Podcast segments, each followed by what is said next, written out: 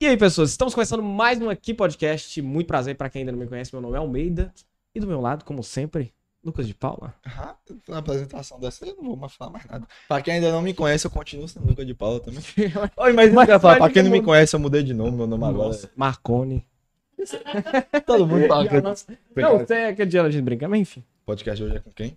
Hoje nós vamos bater um papo com Guilherme Carvalho, diretor do IFNMG Campos Salinas. Caralho? Ah, Seu presente pra galera, por gentileza. Obrigado, queridos. Pessoal, boa noite. Almeida, Lucas, Ricardo, meu amado. Agradeço primeiramente o convite a todo mundo que está nos assistindo nessa transmissão de hoje.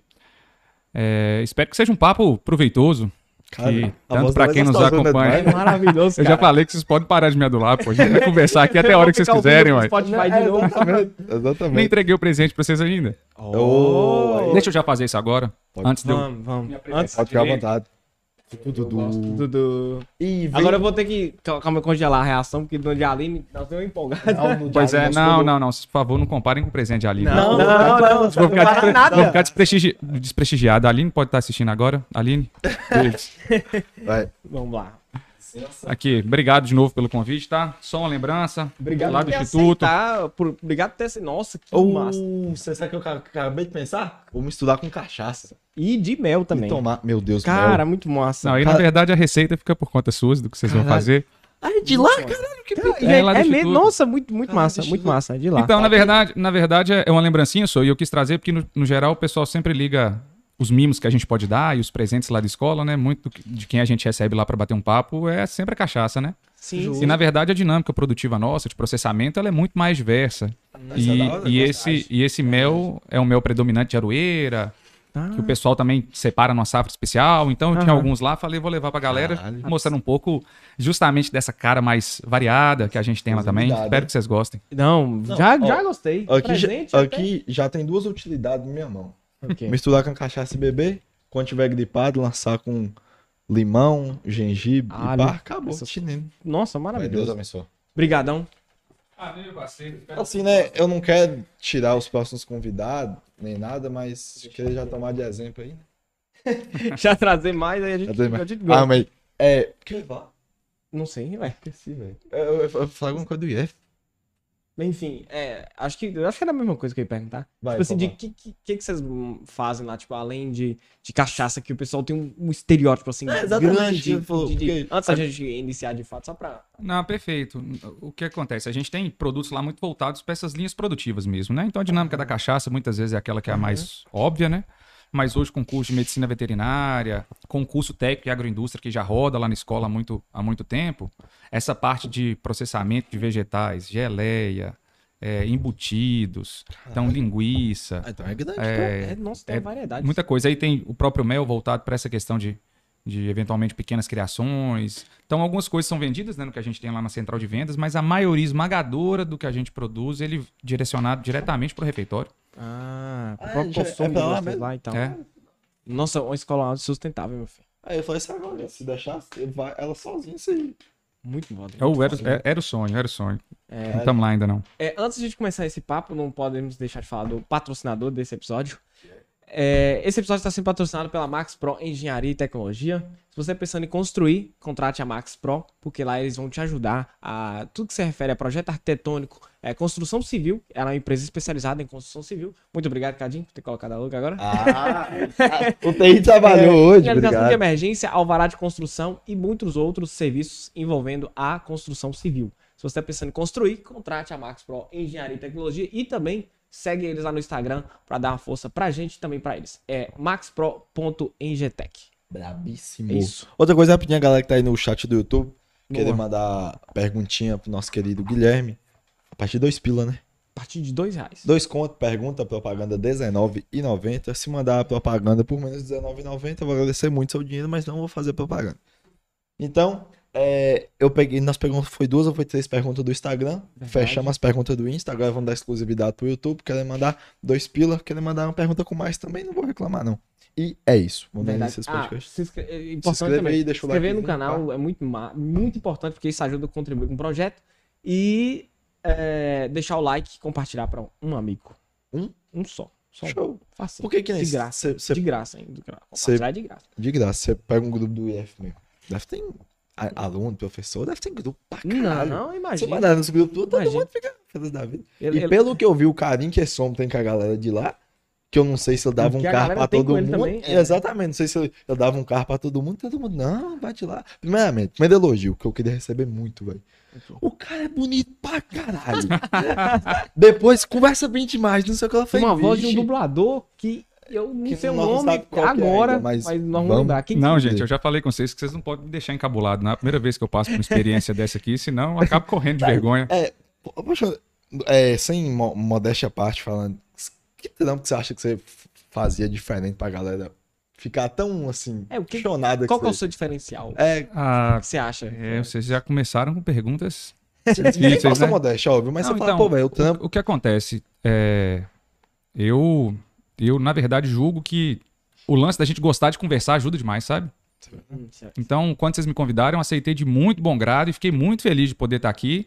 E apesar de eu estar um, um pouco com uma pilha de nervos, e às vezes a galera não saca isso, que nem sempre o fato da gente ser professor faz com que a gente fique blindado desses momentos de nervosismo, dos, dos fatos novos, né? Das novas coisas que a gente faz. Mim, Mas acho que a, a inclin- Mas eu acho que a inclinação da gente poder conversar e gostar de estar perto dos outros, talvez isso seja o que mais me beneficia. Eu avalio, né?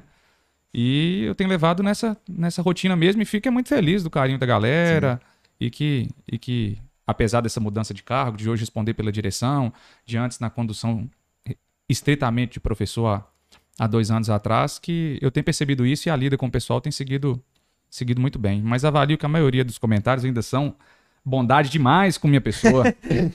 Cara, eu gostei, humilde. Pô, porque, tipo, assim, pega o professor, é, quando o professor, que eu tive professor, que ele, ele me explica algo, às vezes, é, em aspas, xingando ou chamando a atenção, às vezes você não Dá tanta dá atenção, tanta atenção que igual o cara que, tipo assim, só que ideia que você fala, ok, você quer brincar? Dá um exemplo, deixa eu brincar com você, mas eu vou te explicar. Entendeu? Entendi. Por exemplo, tinha, Ele mu- usa a brincadeira, Exatamente. entre aspas, Exatamente. poder... tinha introduzir muito professor que me, me ensinava muito mais com exemplo, é, exemplo esporádico, mas de brincadeira em si, do que com a própria matéria. Eu achava aquilo maravilhoso. Mas tem um lance interessante que, assim, pelo menos eu, eu considero que isso foi, foi presente no, no tempo todo que eu, que eu tive na sala de aula, desde quando eu cheguei em Salinas e antes trabalhando em Araçuaí.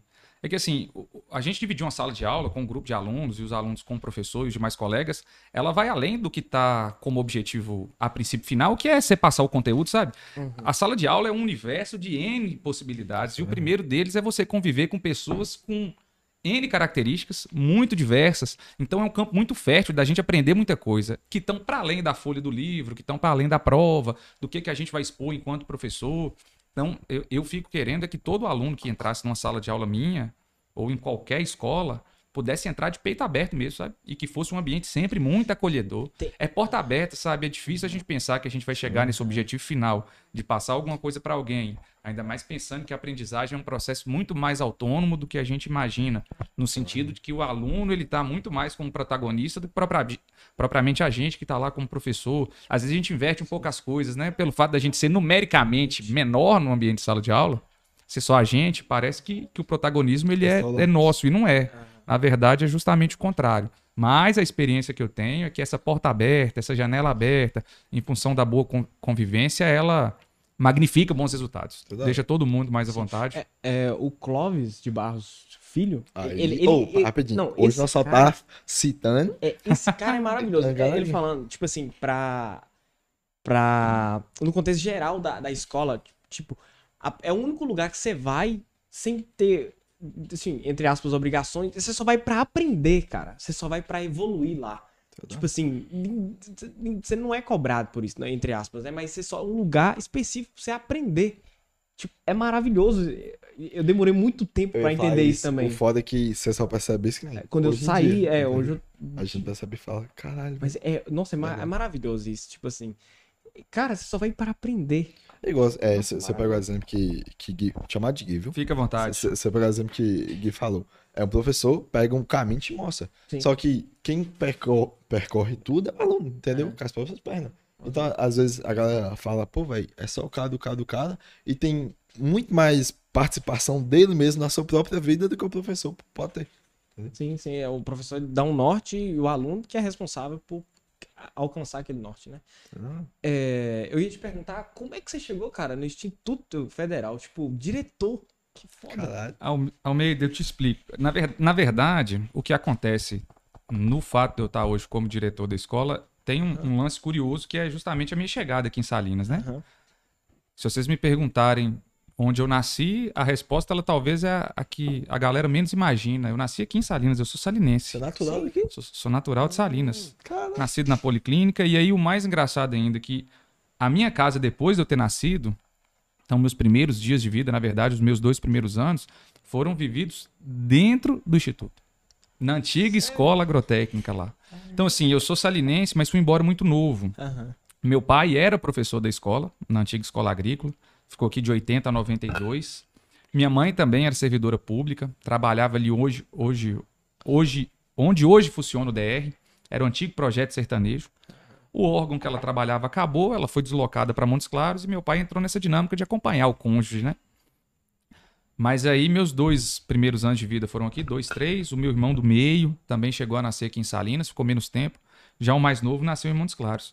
Mas não tenho parente aqui, isso fez com que eu até voltasse em Salinas depois de eu ter ido para lá muito poucas vezes. Então, o meu vínculo com a cidade ele sempre foi restrito. Sim. Mas tá lá, minha carteirinha de identidade tá lá, naturalidade, Salinas. E eu nunca fiz nenhum movimento para que eu pudesse voltar. Então, foi uma dinâmica assim: fui para Montes Claros, estudei, Acontecendo na- foi natural, né? acontecendo, cheguei, fiz 18 anos, vazei para a faculdade, fui estudar em Viçosa, lá na zona da mata, um lugar que chove horrores. Essa chuva Chove, desse né? fim de ano aqui me lembrou quando eu tava lá, eu passava, sei lá, demais. uma semana com a calça jeans molhada, meia nenhuma secava, casa inteira mofada. Uma realidade que era diferente pra gente até então. Esse ano foi o ano que eu mais vi chover na minha vida e lembrei muito do meu tempo lá. Viçosa é, é ali no rumo de Juiz de Fora. Você pega Belo Horizonte, que, para E quem vai. tá descendo, quebra pra esquerda e vai rompendo meio que pro leste de Minas Então anda pra caralho. viu? vazando para Tem o Rio e chance. para o Espírito Santo. Fiz meu curso de biologia lá, sou formado em ciências biológicas. Fiz o mestrado, fiz o doutorado, Você- passei oito anos lá. Você fez biologia que você sempre curtiu ou teve alguém que te Não, incentivou? na, na verdade não. Não curti, cara. Eu tive meio que... Não curti. Não curti. Não, não. É porque é, porque é engraçado. É, é engraçado, assim, eu, eu lembro exatamente. Eu estava perto da quinta série, e aí essas reportagens de jornal falando de profissões do futuro, o que, que a gente quer ser, Tecnologia, tecnologia, aquela coisa. aquela coisa toda, e tava justamente nessa virada, né? Isso aí era. Eu na quinta série devia estar beirando os anos 2000, 2000 e pouco. E aí tinha uma pegada gigantesca na, na, na questão de engenharia genética, um boom de, de biotecnologia muito grande. Aí eu lembro que o Jornal Nacional trouxe uma reportagem de profissões do futuro. E uma delas estava lá, engenharia genética, profissão do futuro. Eu fiquei com ele tem na cabeça e falei, nossa, que interessante. Nossa, né? Só que assim, coisa de menino, muito pequeno. E fui no trâmite escolar normal, cheguei no ensino médio. Se alguém me perguntasse biologia, era a matéria que eu mais gostava. Não sei se eu posso falar isso para Ricardo, mas não era nem a pau. E o não cara, era. Eu e, tinha. e o cara dava aula bem daquele jeito, Cadinho. Imagina Não, se fosse. Imagina se gostasse, imagina se Nada. gostasse. Não, eu tô falando, vocês param de me adular. Mas, mas brincadeira. Mas... Ah, é? Que Aí, isso, ó, bicho. tá Manda um abraço pra galera. Pessoal, saudade de vocês, velho. Só nós repetindo o rodízio qualquer hora dessa. Ó. E aí, assim, apesar de não ser as matérias que eu. Uma das matérias que eu tinha mais afinidade, eu gostava infinitamente mais de matemática, infinitamente mais de química. Era a matéria que eu mais adorava no é ensino médio. Eu já tinha decidido que não é, assim, meio que pra mim não era a preferência pela disciplina que ia fazer eu escolher meu curso superior. Eu foquei mais no que eu ia fazer com esse curso. Então eu sabia que ser biólogo me aproximaria muito, e esse era o entendimento que eu tinha na época, hoje está até um pouco desconstruído, que a biologia me possibilitaria ser um cientista. Assim, na minha reta final de ensino médio, era essa a minha preocupação. Eu- Até Era esses dias eu um tava. curso. ah, até no episódio de Aline, eu, eu pensava que era isso. Tipo, Sim. biólogo seria um cientista que fazia. Cuidava de, de pesquisa e. E, tal, e muitos, e é, muitos né? acabam que são jogados para isso, mas a gama de, é. de serviço É ela é muito maior. Tem a galera que mexe com consultoria, nessa parte de licenciamento ambiental. Grande parte dos biólogos, na verdade, são professores mesmo. Uhum. E eu entrei para biologia com esse foco mais de ciência, de frequentar um laboratório, pude viver isso demais na universidade. O tempo todo que eu fiquei lá foi justamente envolvido com, com pesquisa, mas naturalmente a gente vê muito rápido que um dos bons caminhos de oportunidade de emprego mesmo, da gente seguir uma boa, uma boa profissão e fazer algo que eu passei a gostar demais, foi justamente enveredar para a dinâmica da, da docência.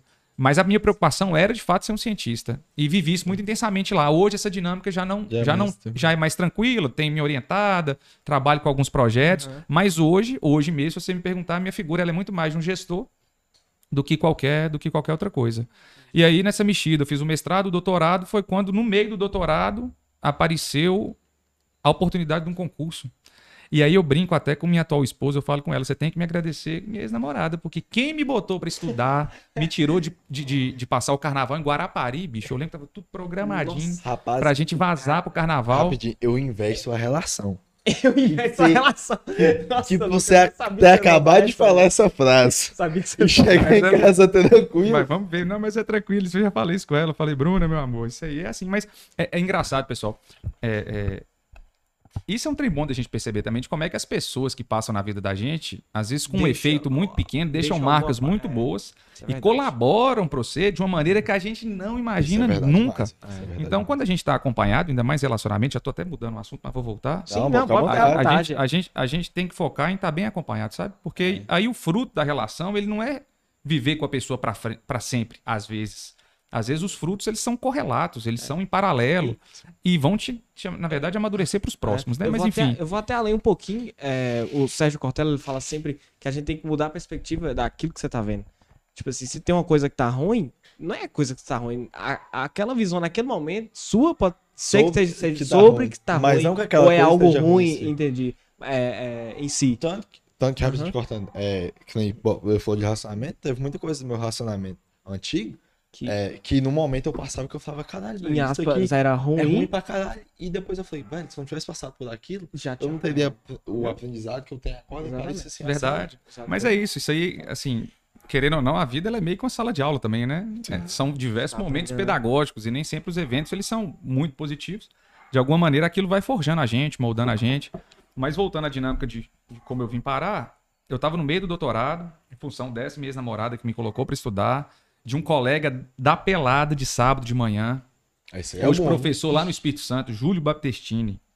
Eu falo que eu devo meu emprego a ele também. Ele virou Gui, abriu um, um concurso do Instituto Federal. Eu falei, Júlio, acabei de entrar no doutorado, meu parceiro. Não, não terminei nem minhas matérias. Como é que eu vou fazer concurso? Não posso sair dessa Viçosa. A última coisa que eu posso fazer é, é ir fazer embora de Viçosa. Eu tenho que ficar aqui, eu tenho tudo para fazer presencialmente. Ele, Gui, faz a prova. Na época eu até conhecia muito pouco os institutos. Aí ele, não, faz a prova, faz a prova. E o argumento que ele usou para me convencer foi o seguinte: ele falou, Gui, a prova é em Montes Claros. Se de tudo você não tiver tão afim de fazer, você vai lá ver sua mãe. Aí eu falei, Caralho, Nossa, que cara bom, velho. acabou. Entrou Cara, na minha mente, falei, resolveu. Mandou uma Aí penelada falei, ali. vou organizar e vou fazer a prova. Na época eu não contei pro meu orientador. Essa relação de orientado orientador, tudo com muito melindre, né? Não parecia que a gente já tá querendo correr do serviço que foi pactuado dentro do próprio doutorado. Mas fui fazer a prova, fiz a prova, deu tudo certo, passei na primeira etapa. Aí eu já sabia que eu tinha que engajar um pouco mais.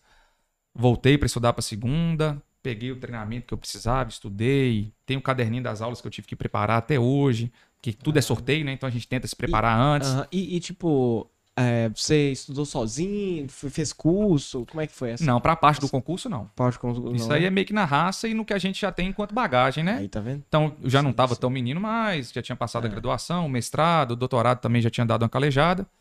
E você tem que entender de, assim, muita coisa do que a gente faz para ter um bom resultado é entender o processo. Mais do que muitas vezes estão te cobrando enquanto conteúdo, é entender o processo.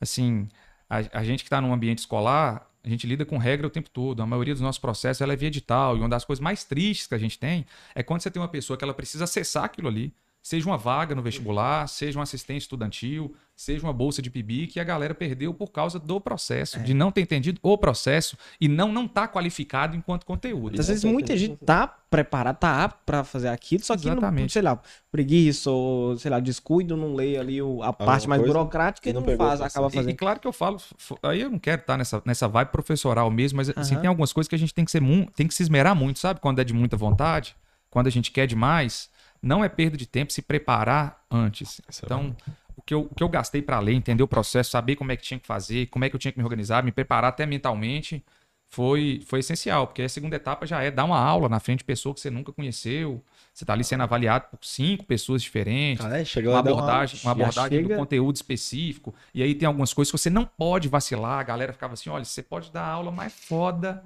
do Brasil, mas você não pode deixar de entregar seu plano de aula assinado. Se você não assinar, tá tipo assim, você tá morto, acabou. Nossa, você Imagina o não passa. o tempo Então, perfeito e pô no assino. não, isso acontece. Isso acontece, tem fato real para isso. Então você tem que preocupar com aquilo que seria o mais importante, que é a aula, e preocupar com esses essas migalhas Detalhes mais burocráticas, não tem nada. mas que na- no jogo da seleção e do concurso vão faz contar. Então isso é, é bom preparar. Aí foi pra segunda etapa, preparei, acabou dando tudo certo.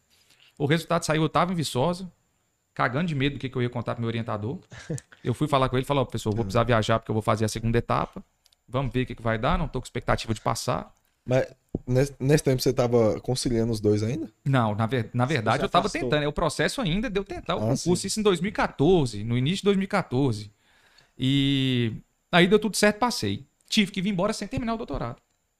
Fui para Açuaí, eu lembro que meu orientador virou para mim e falou assim: Olha, você dá um jeito de você voltar para cá. Eu falei: Eu Tô eu nem, nem assinei meu termo de posse, como é que eu vou voltar para cá? Cheguei, fiquei nessa de tentar conduzir algumas coisas à distância, não dava. Trabalhei na, na- no mestrado e doutorado com ciência que chama, chama citogenética, então lidava muito com microscópio, preparação de amostra vegetal. Mas acabou dando tudo certo, fui para trabalhar a Açuaí, consegui ficar um tempinho afastado, muito com a ajuda dos meus colegas, sou muito grato a eles também. Encaixei tudo, pronto, terminei minha parte experimental, voltei para cá, para o norte de Minas, finalizei meu tempo em Araçuaí numa oportunidade de uma vaga que abriu aqui em Salinas. Aí você, opa. Isso no final de 2015 para o início de 2016. E aí alguém pode perguntar assim: ah, porra, então Guilherme, ah, surgiu a oportunidade de Guilherme voltar para casa. Na verdade, essa sensação de voltar para casa eu só tive quando eu cheguei, porque, igual eu falei com vocês, eu não tinha parente, não tinha não nada, tinha um então não vínculo, tava né? nessa.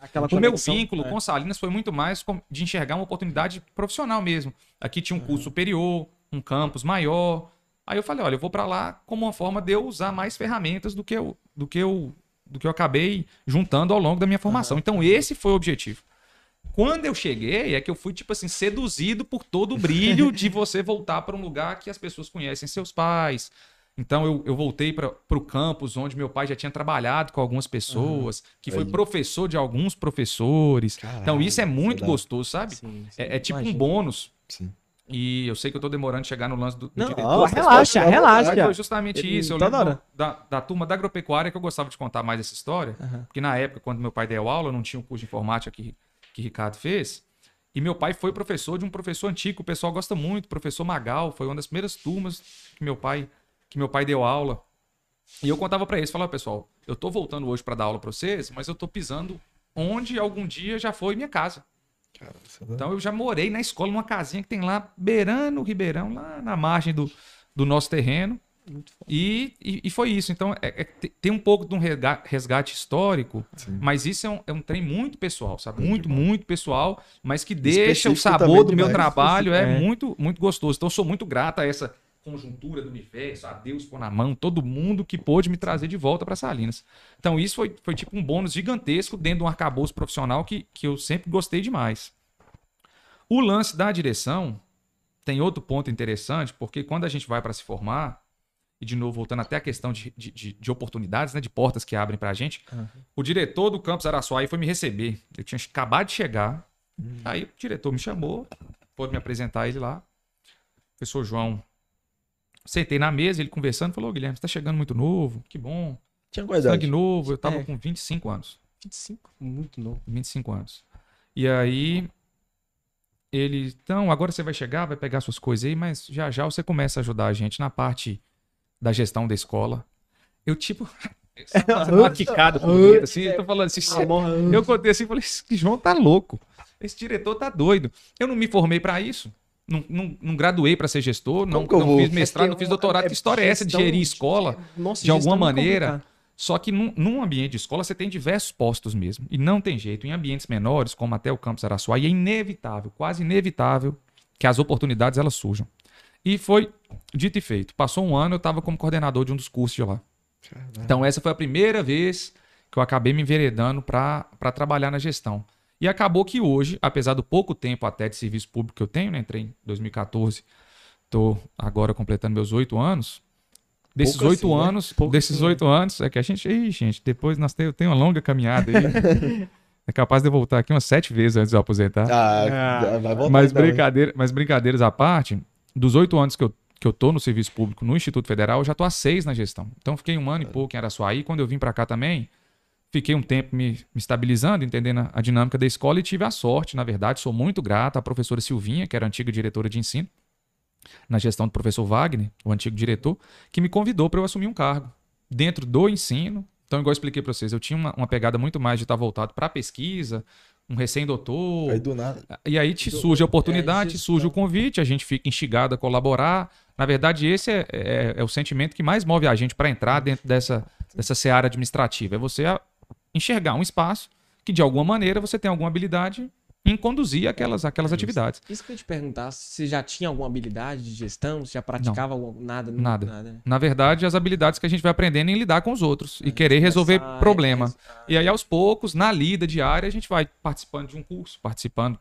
do dia a dia, e é ele que vai moldando a gente em quais ferramentas é melhor utilizar, quando a gente tem que ser mais diretivo, quando a gente faz é, uma dinâmica de diversas reuniões para definir. Então, isso é um, é um rol de, de possibilidades. E aí, em 2017, eu fiquei como coordenador de ensino superior, ligado a esses cursos superiores lá da escola, até 2020, quando a gente teve a eleição. E aí, o processo de escolha do diretor da escola ele é um processo eleitoral.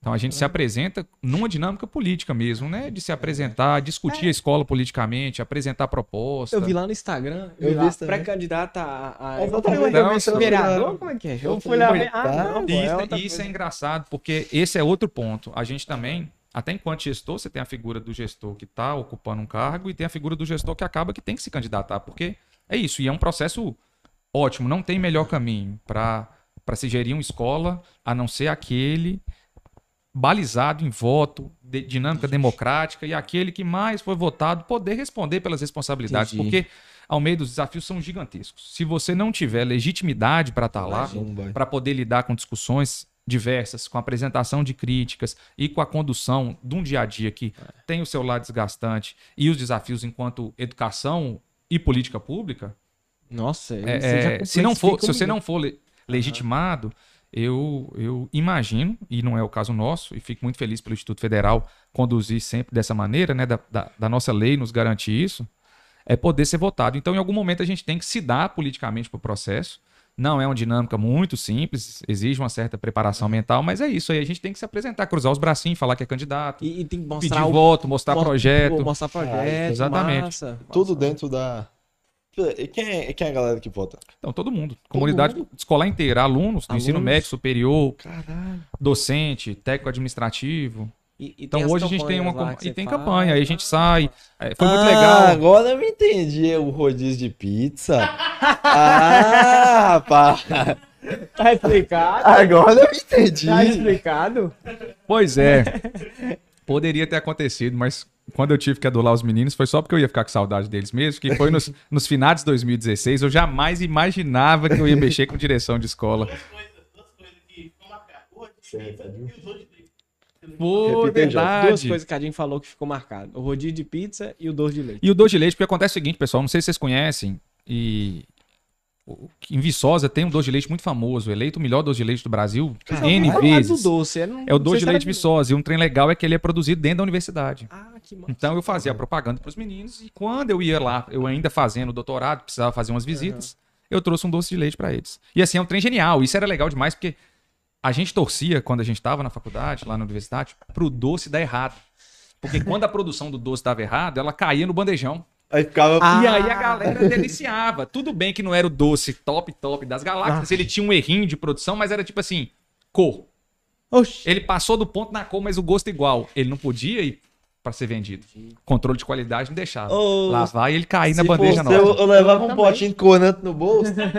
Pode Começou a passar, eu dava toda a espingadinha ali. Uh, ficou Ah, vermelho, ó, não pode. nada. Oh, e era show. E é engraçado esse tempo da gente sair pra, pra. E é o que eu falo com vocês: o lance de frequentar uma escola a nível de ensino médio, ensino superior, dão muitas coisas pra gente aproveitar. Eu lembro muito que isso era produzido lá, e assim, fim de tarde você tinha o doce, o cheiro do doce de leite saindo da fábrica, sabe?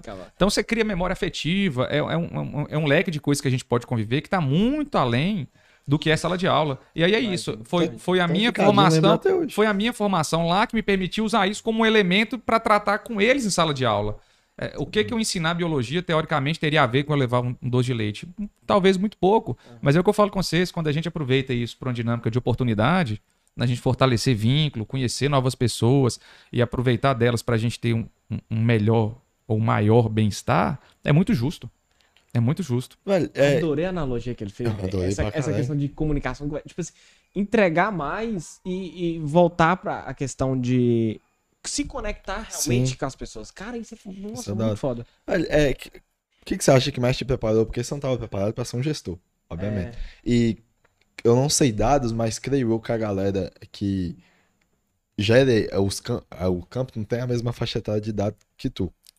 Eu acho. Então, é, sei. não, não, não tem. Quando a gente pensa nos diretores eleitos, nessa última rodada de, de eleição do Instituto, eu, não tenho dúvidas, estou passando aqui mentalmente, mas eu sou mais novo mesmo. Minha cara já está um pouco usada.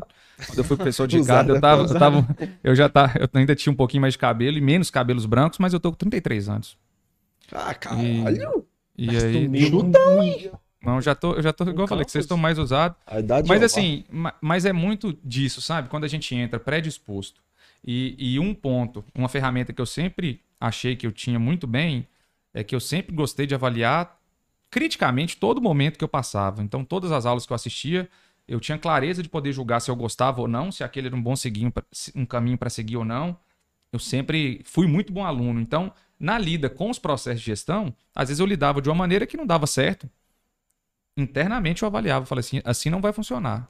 Eu preciso testar outra maneira, fazer uma outra abordagem. E, e, de fato a história da gente é permeada de erros, né? A minha, enquanto condução de algumas coisas, assumo isso com total tranquilidade. E acho que é, é muito da gente querer melhorar. E o fato da gente não deixar a vida passar sem esse tipo de análise é o que mais me forjou para falar assim: não, Guilherme, você tá pronto, você. Você pode, você pode conduzir a escola. Claro que isso a gente só vai ver agora. Então, eu tive uma conversa com os alunos ontem, uma das reuniões que a gente precisa fazer, e falei claramente que eu não tenho qualquer problema de, de ter que lidar com crítica.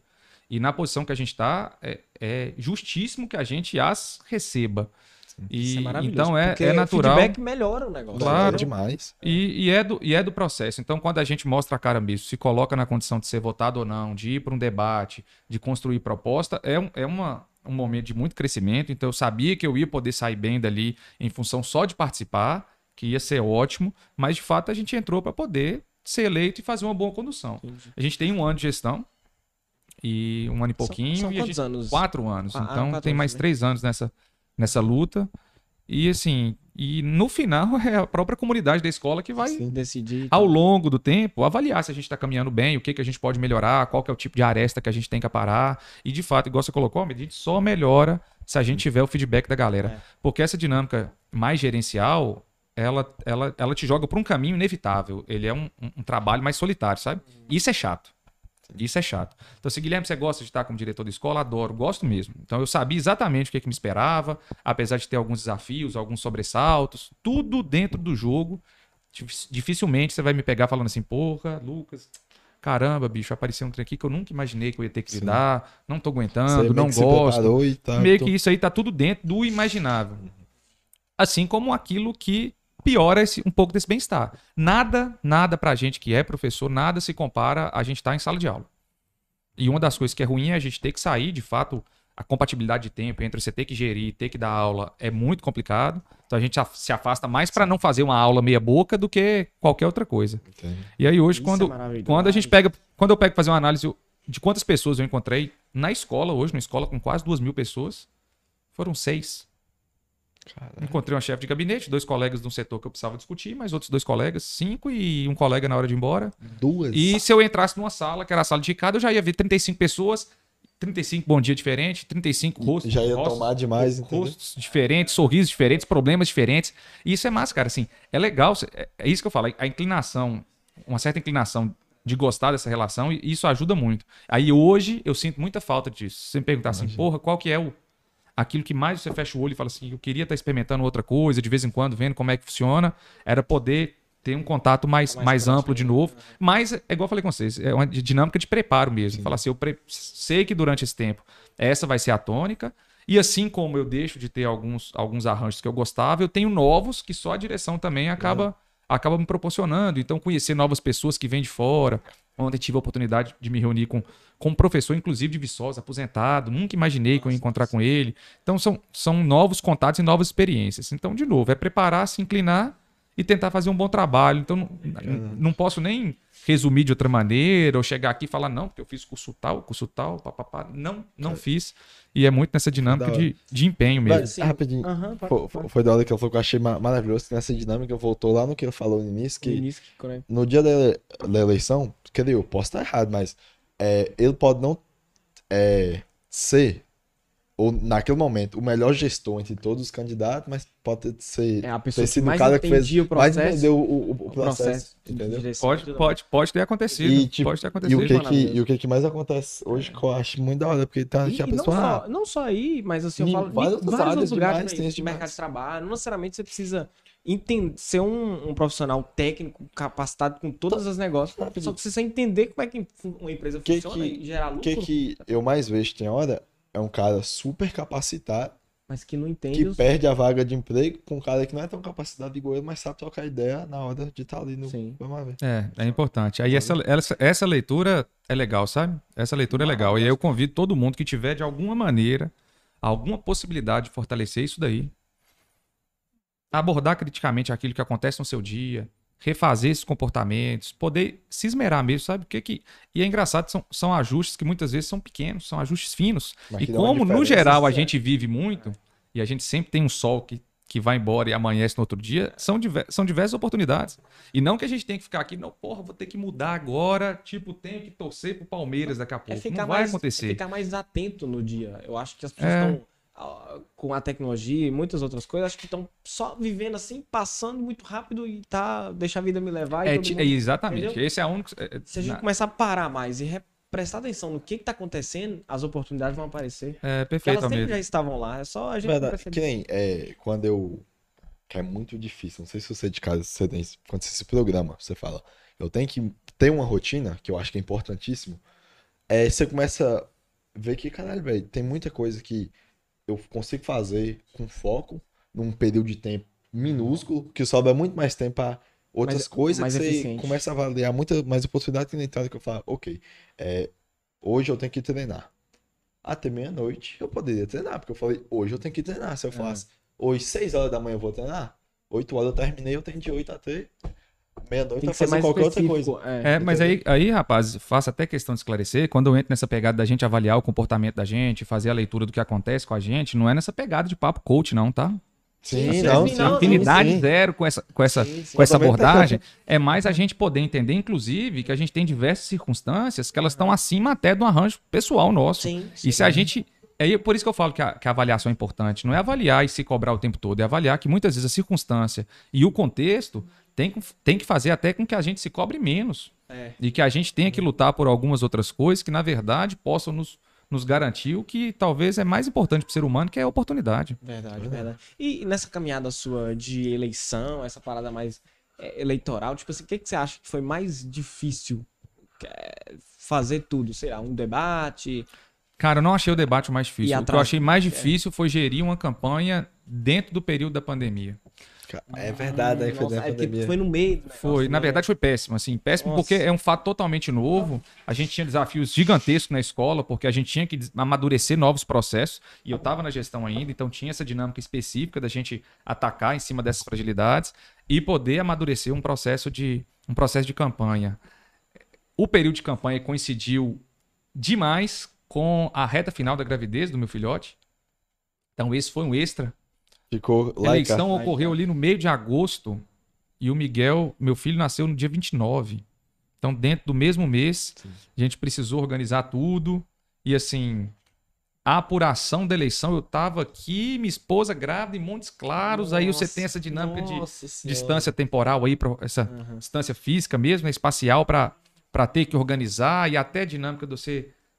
Essa abordagem, você vai para abordagem física, uma abordagem virtual, remota, é, tudo muito novo. Como é que é que você faz uma campanha 100% remota, sem estar naquele tete a tete diário, nesse contato que ajuda demais para a gente rodar uma campanha? E, e, na verdade, foi a primeira que eu passei, mas isso foi o que eu achei mais, mais difícil. Puxou assim a mesmo. campanha em si, é, podia fazer é, di- digitalmente, não podia? Uhum. Você já era familiarizado ou foi um. Não, na verdade, contei com a ajuda de muita gente, né? Então, assim, a Ah, galera que entendia de rede social, de construção dessas, dos, dos materiais, eu não, não tinha muito tino. Sim. Tinha mais era pitaco pra dar. E é isso, assim, eu, eu consegui, Pitaca é pessoalmente, eu, eu consegui, né? Pessoalmente. Pitaca, né? Não, esse, esse, É- esse, esse, esse estúdio aqui tá bem frequentado, vocês estão de parabéns. Cara, E aí, e aí, se a gente não tiver bem acompanhado, no meu caso teria sido muito mais difícil. Então, eu tive orientação nesse sentido, a orientação óbvia para a construção do plano, de como a gente ia se portar, de quais eram assuntos importantes para a gente abordar. Então, isso a gente debatia. Eu tinha um grupo de amigos, de, do pessoal que pensava num projeto, porque a gente se apresenta como um candidato, mas não funciona assim, de você pensar que é a imagem de Guilherme, pô, Guilherme legalzão ali, pô, galera gosta dele. É pouco. Isso não é o suficiente. Quando a gente vai para uma, pra uma dinâmica dessa, você tem que saber claramente que você precisa apresentar para a escola um bom projeto. E é o que de fato ela merece.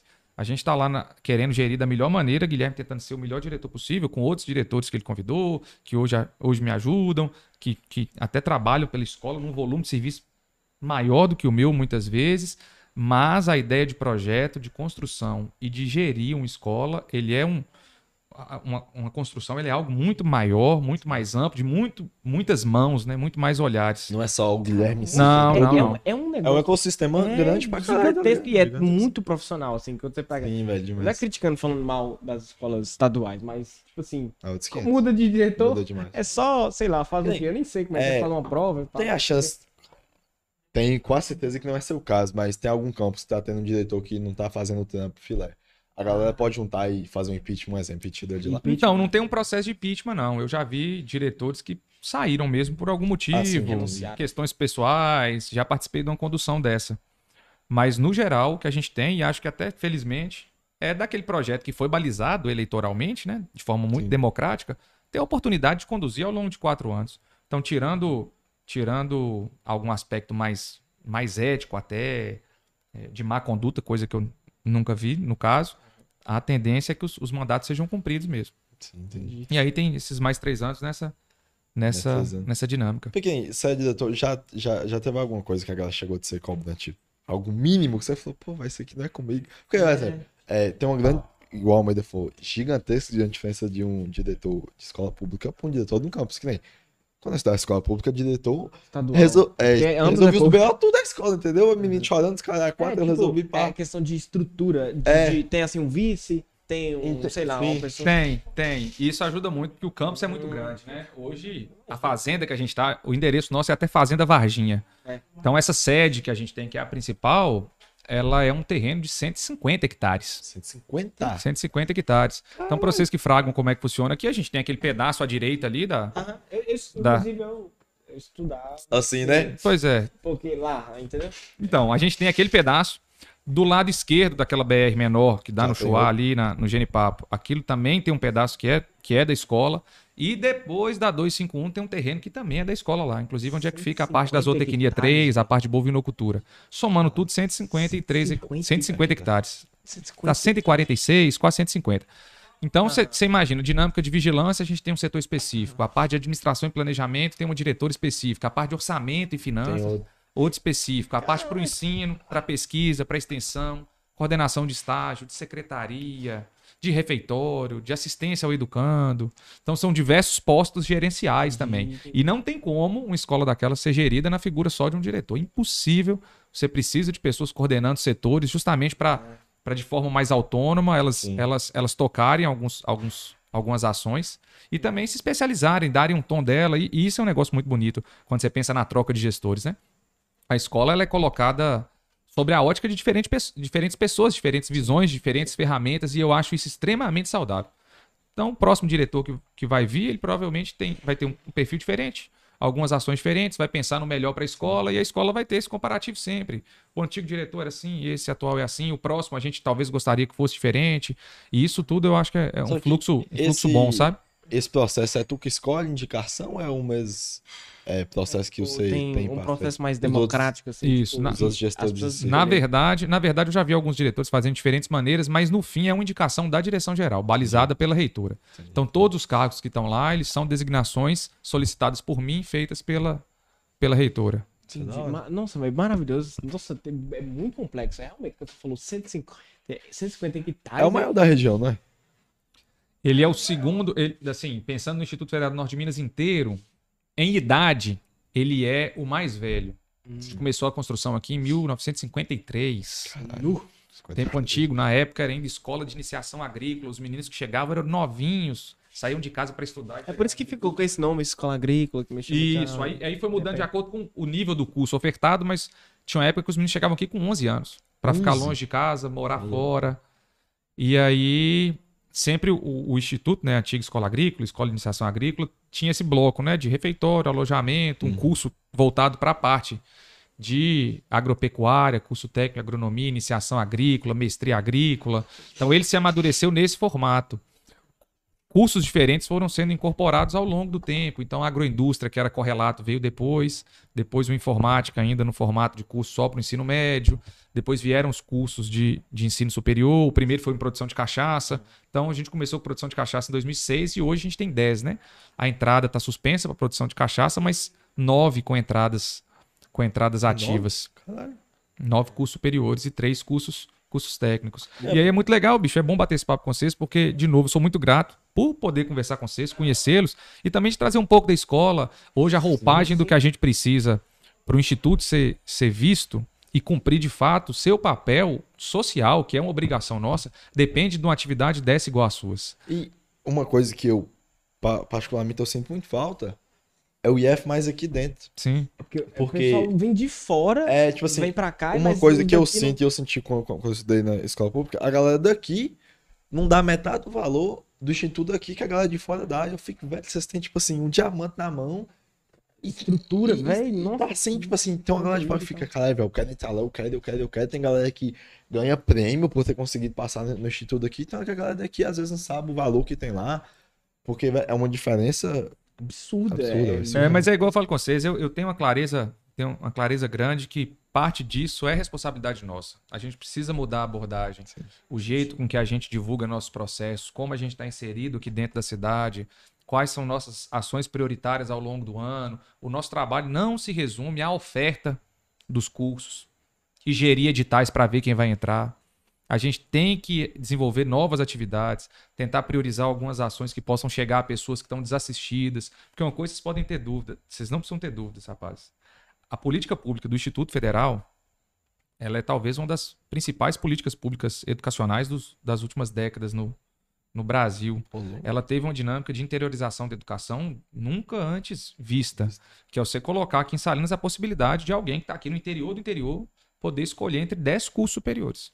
10. Isso é foda. E Dez. cursos muito foda, por sinal. Tipo, não é só tem aquilo ali. é, você pode escolher é, o que, que. é, Por exemplo, o pessoal vê hoje em dia, ainda tem ó, muitas pessoas que enxergam assim, a escola agrícola. Aham. Ah, eu vou lá, agropecuária, não sei o que, algumas coisas. Tipo assim, a gente tem um curso lá de veterinária que eu sei que é muito foda e, tipo Não, assim, a galera a galera um paga pra um pau desgramado pro, pra esse curso, tipo, veterinário e tal. Tem sistema de informação, que Tem. inclusive é o que eu faço, que é fantástico. Fazia. Tô fazendo ainda, só deu uma pausa. Uma paradinha. Uma paradinha, mas depois eu vou voltar. Prioridades, né? Prioridades. Mas, enfim, cada um. cara. Mas aí tem mesmo, tem, tem essa parte de tecnologia de informação, tem no eixo das engenharias, né? Que é engenharia florestal, engenharia de alimentos.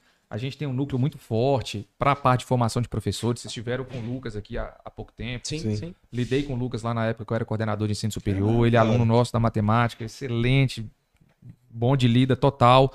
Mas é isso, são cinco licenciaturas que a gente tem para a parte das biológicas, que é ciências biológicas, tem química, física, matemática. Estamos com um curso de pedagogia agora que está tá tendo aceitação violentíssima na cidade também, muito bem procurado. Então, isso é motivo de orgulho para a gente. Faça com que a gente se sinta contemplado em parte de cumprir nosso papel social. A gente gostaria, de fato, que todo mundo tivesse clareza das oportunidades que o Instituto Verdade. oferece. E é dureza quando a gente vai num lugar aqui mesmo e o pessoal fala, pô, não conheço o Instituto, é, não sei o que é, não sei o que oferece. Porque, assim, às vezes quem não está sabendo é quem mais precisa, igual eu falei com vocês. E a Exatamente. política do Instituto Federal, enquanto política pública de educação, ela, ela é para atender a quem precisa. Enquanto direito e educação pública, qualquer um pode acessar. Qualquer um pode. Respeitando os editais, processos seletivos, qualquer um pode estar lá. Mas quem mais precisa da gente colocando a mão e quem mais o Instituto precisa abrir a porta para que pudesse acessar, seja para um curso médio, do ensino médio integrado, seja para o curso superior, para uma oportunidade de mestrado, para outras ações, cursos menores, formação continuada, para um projeto de extensão ou simplesmente ou simplesmente para ocupação do espaço, se divertir nas ruas do instituto, nos ambientes que a gente tem, visitando alguns setores, é bonito, vendo alguns vídeos, jogando uma pelada na quadra de lá, isso, isso deveria ser acessível e mais possível a todo mundo. Então eu coloco algumas questões que são até de desejo Aham. meu enquanto diretor e de gestão de escola da gente ampliar e fortalecer. E muito a gente só é reconhecido se a gente for de fato visto. Quando você cita ao meio da questão do pessoal ainda chamar a gente de escola agrícola, é uma dinâmica clara, e eu já falei com vocês, não entendo o que de marketing? Zero, nada. Adoro pitaco, já dei vários processos aqui no- nos bastidores. Vou tentar me conter. Não, vou ficar à fica vontade. vontade. Mas é muito mas bom. o- Mas o lance, mas o lance da escola agrícola para o Instituto Federal, eu, eu enxergo, bicho, que é uma, é uma lógica muito clara de substituição de marca. Só que quem é que orienta a gente quanto a isso? A gente não tem. Você acha que não é, não é- Tipo assim, você falou também que é as- a responsabilidade de vocês que estão lá e tudo mais, é, na direção, enfim. Mas eu acho que, assim, é a questão do Brasil como um todo, com essa questão da educação de fato, vem é, não só de quem tá lá em cima. Ah, não só de quem tá lá em cima, mas também depende da gente. Assim, nós, como é, é, cidadãos. Demais. Tanto que é, eu acho que é uma coisa que a- a- o público que seria fortíssimo, que nem você pega um pai e uma mãe, que tem um papel gigantesco, tem hora que até, a maioria das vezes, positivamente, mas tem hora que, pô, velho, você tem que fazer isso porque você é assim assado. Assim, quando eu tinha meus 13, 14 anos, se eu, se eu tivesse um pai e uma mãe que falasse, velho, você tá estudando em tal lugar, mas ali tem esse, esse, esse benefício, vai te proporcionar isso, você fala, caralho, velho, tipo assim, a discrepância de benefícios que você pode ter é de graça, é surreal, ia ficar óbvio que eu quero ir pra lá. sim. E às vezes hoje você tem isso, só- depois que já passou, que nem hoje eu tenho essa visão, só que, pô, hoje já tem É. 19 anos, eu amaria ter passado meu médio lá, entendeu? Só que eu não tinha essa proporção da diferença que ele me, me, me proporcionar. Porque, querendo ou não, por que eu citei nesse ponto? Porque assim. Obrigado, viu, cara? É, é, Camila, obrigado. Co- Obrigado, Camila. É, todo mundo. É, por que eu citei esse ponto? Que o pessoal sempre reclama da política em si, Uhum. mas assim, eu vejo que quem tá lá veio dessa base. E essa base tá ruim, que também depende deles. Sabe, é meio que um paradoxo. É, Você pode fica. Na verdade, valeu, bicho, já vou pegar aí. E- Aham. E, é isso mesmo, Almeida. A gente tem que ter muita maturidade na hora de escolher quem, quem Aham. representa a gente. Isso é um processo óbvio. E eu entendo que, até de maneira muito particular, cada um vai amadurecendo nisso aí, sabendo participar dos processos políticos, en- entendendo melhor as campanhas e o que, o que cada candidato tem a, a oferecer. Mas uma coisa tinha que ser negociável, sabe? Defesa de políticas públicas que de fato funcionam. Sim. Sim, eu gostaria, igual, igual Concordo, o Lucas colocou, da gente ser defendido mesmo enquanto instituição, que Salinas reconhecesse, que a região reconhecesse, de uma maneira muito ostensiva, assim, muito ampla, o valor que a gente tem enquanto, de novo, não é enquanto Guilherme, diretor, Enquanto os professores que estão sim. lá, enquanto os técnicos. Claro que a gente pensa isso pessoalmente, porque a gente gosta de estar num lugar valorizado, mas enquanto uma política que surte efeito, que tem resultado prático e que, de novo, a gente volta naquele papo do início da conversa, que é oportunidade. Aham. É oportunidade, assim. É, a- a- a- onde não há oportunidade, não há escolha. Não, não há escolha. Isso a gente tem que ter, tem que ter muita, muita clareza. E é isso. A gente defender um instituto é defender que aqui em Salinas, em região, quem é jovem, quem trabalha, quem já está mais velho, possa ter acesso a uma educação como uma maneira de se amadurecer no sentido particular, de galgar melhores postos de trabalho, de se sentir mais contemplado enquanto ser humano, porque o que nós estamos discutindo é isso, é da gente viver melhor e viver melhor envolve diversos aspectos. Sim, É, sim. O fato da gente estudar para contemplar a gente também, para fazer algo que a gente gosta, entender melhor do mundo, ou simplesmente conviver num ambiente mais legal, divertido, Tido. que eu, que eu estabeleça novas relações, isso tudo é o que a gente pode oferecer. É. Eu não tenho, eu não tenho, não me engano, e nem, nem acho que, que o Instituto tinha que ter a pretensão de, de achar que só vão acessar as vagas que estão lá aquelas pessoas que nasceram para ser engenheiro florestal. Ou então só vai fazer biologia, ciências biológicas quem nasceu para ser biólogo. A realidade não é essa, e de novo, num ambiente escolar a gente tem muito mais coisa a, a oferecer. Eu tô querendo nesse ponto porque, assim, a, é, a sensação que passa pra mim, pelo menos é o que eu percebo, é que o Brasil, enquanto nação, é, que, que nem você falou, não é só Guilherme quanto diretor, é, é a educação é, do, da educação da cidade em si, a educação como é, a educação nacional em si, né?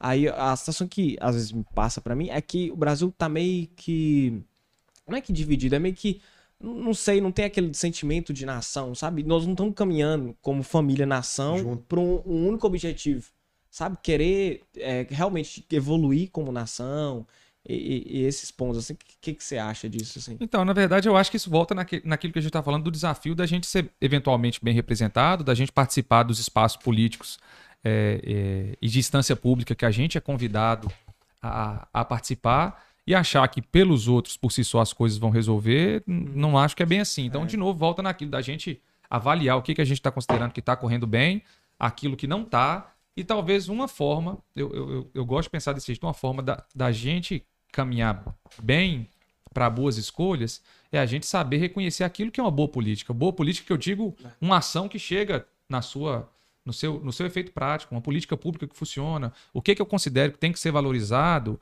e, o- e, e quem consegue concatenar essas questões que, que eu considero importantes, sabe? De novo, para a gente viver melhor, ter uma sociedade mais justa, é, enfim, de novo, volta para a questão do bem-estar e, e- oportunidades mesmo. Show. Que nem eu falo, até esse dia eu não sabia que eu poderia ir no IF. Assim, o dia, o dia que a galera falou, bora lá no IF, eu falei, por que não? Bora lá, que lá é bonito. Eu falava, ué, mas pode, pode? Eu falei, a minha cabeça foi assim, ó. Falei, caralho, viado, pode mesmo? Eu fui lá, falei, pô, velho, espaço da hora pra caralho e tudo mais. Eu falei, tipo, a galera que às vezes não sabe, pra todo mundo assistindo aqui, gente, se vocês querem, pode visitar o IF tranquilamente, entendeu? Estão todos convidados. Na Tá verdade, a gente, convidado. vocês não precisam ser convidados. O espaço é de vocês, espaço público. Então, isso é, Verdade, muito tranquilo. é. É, uma questão de ocupação de espaço mesmo, sabe? Da cidade ocupar esses espaços. O Instituto é, é, é um deles. E é lá, talvez, numa dinâmica mais espacial, que a gente vai descobrir que existem outras oportunidades. Quando a gente fala Exatamente. no que, que o Instituto pode oferecer, a gente fala, inclusive, de um, de um aspecto financeiro. Hoje a gente tem uma dinâmica de assistência estudantil que uma das bolsas que a gente provê, que é uma bolsa de permanência, ela é no valor mensal de 420 reais. Caralho, dá uma ajuda fodida. Fora as possibilidades de bolsa de pesquisa, de bolsa de extensão. E eu trago esses valores porque talvez eles chamem um pouco de atenção, e é justo que eles chamem. E talvez a gente está numa expectativa, não, numa necessidade até de reajustá-los. Então, existem esses valores. É, quando a gente pensa também em, em o que, que é essa máquina do Instituto para a cidade de Salinas, eu não sei se vocês sabem, mas de bolsa, de assistência, essas que variam de, variam de valores de 420 a 150, tem valores intermediários, tem auxílio voltado único e exclusivamente para a contratação de, de pacotes de internet. A gente conseguiu se organizar Caralho, nesse não. sentido, como a gente foi para para atividade remota. Hoje, todo aluno, a gente fica muito feliz que no final do ano passado, todo aluno que precisou de assistência voltada para auxílio inclusão digital, que é o nome que a gente dá, recebia 90 reais por mês para justamente Caralho. quitar o seu internet, plano de cara. internet, que era onde a gente tinha a maior demanda para a realização das nossas atividades. Então, isso surge como oportunidade. E, assim, esse ano o Campo Salinas vai colocar na mão de- dos alunos, via edital, seleção normal, de quem mais precisa, fragilidade socioeconômica, um, um vulto financeiro no valor de 1 milhão e 400 mil reais. Caralho. E isso é valor que Verdade, chega tá? diretamente para dentro do comércio, é o que o aluno precisa para poder se alimentar, é o vestuário dele, é a dinâmica do xerox. Isso pra cidade em Isso si. é verdade. Não, só você reparar agora, essa- hoje, essa época, em março, tipo, tá muito movimentada a cidade sim. por conta que as aulas presenciais voltaram e Exatamente. tudo mais. E tipo, tipo- cresce como todo. E não é só um setor, porque a pessoa vem viver aqui. Ela vem viver, ela vai Então, tipo, tudo. é todos os setores que ela fazia na cidade, ou dela, ela- onde é que ela tava, ela vai fazer aqui. E, pô, tem, então é que é, a galera se sendo muito dividida, que nem é muito difícil você ver, que nem se for. Sai a galera daqui, junta 15, 20 moleque e vai bater uma pelada lá no IF, e ela, pô, faz lugar da hora de pá. Às vezes tem alguma coisa me fala, pô, mas não sabe que dá pra fazer isso aqui, não. Aí faz, se interessa por alguma coisa, começa. Às vezes tem alguma dificuldade que ele tem receio de começar, que ele não sabe que o IF pode sanar aquela dificuldade, o IF pode, eu falo, caralho, velho, mas ela nem eu- sabe que. é, entendeu? Tipo assim, sabe. eu não iria começar porque eu não tenho transporte pra vir pra cá, mas eu posso ter algo que pode me ajudar, um auxílio pra vir. Claro, é, exatamente. E assim, e, e- e, de novo, eu trago esses valores porque eventualmente eles são, são de curiosidade de algumas pessoas, às vezes as pessoas não sabem, então, de Sim. novo, é uma oportunidade da gente falar um pouco sobre essas ferramentas que o Instituto tem de, de manter, né? De, de trabalhar pela permanência de quem precisa. De novo, a gente pensando que o objetivo nosso, enquanto instituição, é abrir a porta para quem mais precisa. É impossível a gente achar que só colocá-lo numa cadeira de uma sala de aula vai resolver, não vai. A escola não está aqui do lado, a pessoa vai ter que se deslocar, ela vai ter que almoçar. Então a gente tenta amadurecer, tentar munir de uma forma cada vez mais, mais sustentada mesmo esse tipo de, de necessidade. E, e não é porque o Instituto é perfeitão e tá tudo pronto e tudo maravilhoso, não. Eu não tenho também essa. Não quero enganar ninguém quanto a isso. A gente tem processo para melhorar.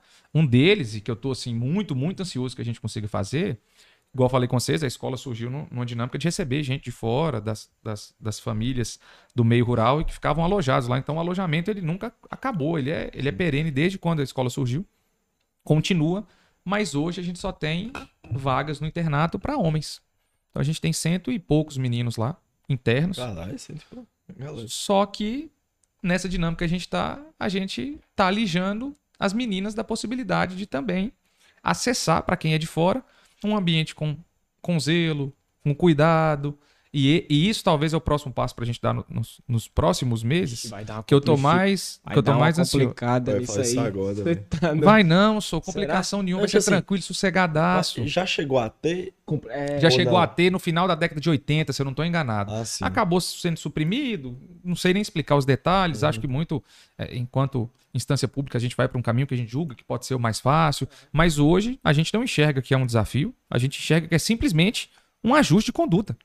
Que É, surgiu isso- essa isso- possibilidade do Campo Salinas fazer, talvez não seja a, a- a- a- a realidade de outros campi, que eu tenho certeza que teriam outros diretores com essa vontade, para quem tem alojamento de fazer esse ajuste. Surgiu isso para a gente, é como se a bola quicou. A gente trabalhou por um planejamento, e eu falo em nome da gestão passada que eu trabalhei. Era uma preocupação gigantesca do professor Wagner. E em cima de um planejamento de reforma de um alojamento, cercamento do alojamento, construção de um novo bloco, se tudo caminhar bem dentro do que a gente previu e do que a gente tem na mão, nos próximos três meses a gente caminha para receber 50 e poucas meninas e talvez em Olha, seis mais meses receber 50. mais 35. Então, até o fim do ano, a perspectiva é que além dos cento e poucos meninos, que a gente tenha vaga também para uns 80 e tantas meninas. Aí você dá hora. E é isso, é, de novo, é equilibrar oportunidades. O porquê não as meninas terem acesso a esse benefício de estar na escola, de morar gratuitamente, além da educação é gratuita, delas da alimentação, né? exatamente, da alimentação gratuita também. Então, é, é, é como se fosse trabalhar por isso. Aí eu uso esse exemplo justamente para mostrar que o caminho de melhoria e de ajustar o que a gente oferta para a sociedade, ele existe. É um espaço grande para melhorar. A gente tem coisa demais. Por mais que a gente esmere com o que a gente tem na mão, a gente dorme e acorda preocupado e querendo dar esses, dar esse espaço. Então, hoje, se vocês me perguntarem, isso é o que eu estou mais querendo ver, ver acontecer de fato. Agora, rapidinho, isso, isso que eu for de valor, eu acho muito da hora que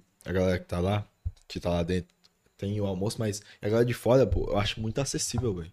Tipo, o dia que eu descobri valores, eu falei, velho, nem.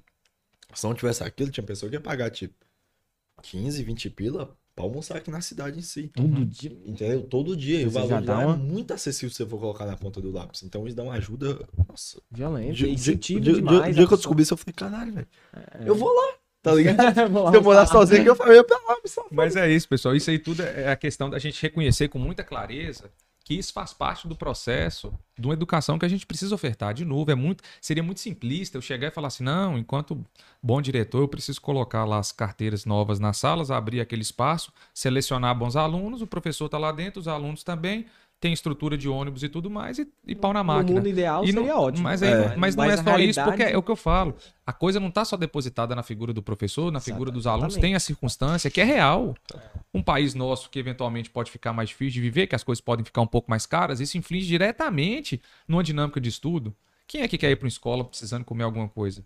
Ninguém. Que- Então, isso importa. Transporte importa, segurança importa, vestuário importa, poder ter uma vida tranquila aqui fora, comer um açaí sossegado importa, bem-estar importa para a gente conduzir a vida nossa em qualquer aspecto. Para vocês tocarem o podcast, para eu estar na direção da escola e para quem precisa estudar também, também estudar. Sim. É, que é uma dúvida minha, tipo assim, por, por você ser mais novo e tudo mais, já teve algum Chama momento tá, que, tá ganhando o- elogios assim hoje, bom, hein? que o... Então, vocês bonzinhos demais, pô. Eu. É, tipo assim, alguém já, já chegou a te criticar por, ah, esse cara é novo demais, tipo assim, questão de E idade. dando ou- uma adendo na pergunta. E você já chegou a mandar alguém pra porra de raiva? Tipo, ô irmão, Dá licença, eu sou... não mexe minha cabeça, pelo amor de Deus, velho. Na, na verdade, eu acho, eu acho que eu acabei minha cota de nervo com os meus irmãos, sabe? Até. Não, Justo. inclusive, Eu sou o mais velho lá de casa. Meu ainda não Ah, acabou. eu já estressei com eles, não é tipo brincadeira. Eu até agradeço muito aos dois, porque foi eles que, que me ensinaram um pouco a ser mais flexível, mas foi cara na foi a marra, camomila da vida dele, tá ligado? nervosa o tempo todo, direto, e, e a gente hoje é muito próximo. Bicho, depois, quando eu fui embora de casa, eu senti mais falta. Minha mãe não tá assistindo, provavelmente, mas eu senti mais falta dos meus irmãos quando eu fui embora de casa do que do meu pai e da minha mãe. É como se de alguma maneira eu tivesse preparado pra pra sair debaixo das asas deles, Mas, mas dos meus irmãos ninguém nunca falou assim, ó, "Cê- agora você vai ficar longe dos, verdade, dos meninos e da relação que vocês tinham. Então isso foi o mais impactante. Então o lance de mandar alguém ir pra longe não não longe. acontece. Sim. Claro que a gente se policia enquanto as responsabilidades que a gente tem, mas naturalmente eu tento ficar mais mais mais na manha. Mas é, é um pouco do exercício também. Mas você tinha tocado na questão da idade, né? É Almeida? isso. Então, já tá- fui, já fui, na verdade, nem tão, mas eu não entendi nem tanto como uma crítica, mas como uma, uma dúvida, né? Um certo receio. E eu, na época, encarei com tranquilidade. No, no momento, da- no período da campanha, eu fui perguntado algumas vezes, ah, Guilherme, você acha que você vai ter É, condição de tipo, tocar a é escola? Sim. Uns comentários, ah, eu acho que o Guilherme é muito novo. E às vezes vinha na esteira até de um, de um elogio, pô, o Guilherme trabalha Porque, bem, mas é muito novo. Sei lá, por exemplo, você porém, às vezes ele vem, É, ele vem com o vem lance da idade, Disfarçado. mas eu acho que, quer. que isso também é algo pra gente trabalhar internamente. Eu sei que é uma dúvida, sim. para algumas pessoas poderia ser uma dúvida justa mesmo. A idade muitas vezes nos priva de diversas experiências, é né? verdade. De dinâmicas, de sabedoria exemplo, aí que a gente acu- É a acumula ao questão- longo do A tempo. questão é, é justamente isso que você tocou, por exemplo, por, por a- a- aqueles alunos e todo, todo mundo acostumado com gestões anteriores que na qual o gestor era mais jovem, aí teoricamente era mais experiente, acabou criando um negócio e, e- e isso acontece hoje demais, tipo assim, é, com nós aqui mesmo, ah, você Não, que nunca- nem tem hora. É, tem hora que tem muito. Quando a gente, em aspas, vai dar. Criticar, um exemplo, um comércio da, da cidade. Tem a galera uma que. política. É, fala, não, os meninos, sabe o que tá falando? Os moleque novo, bebê e pá.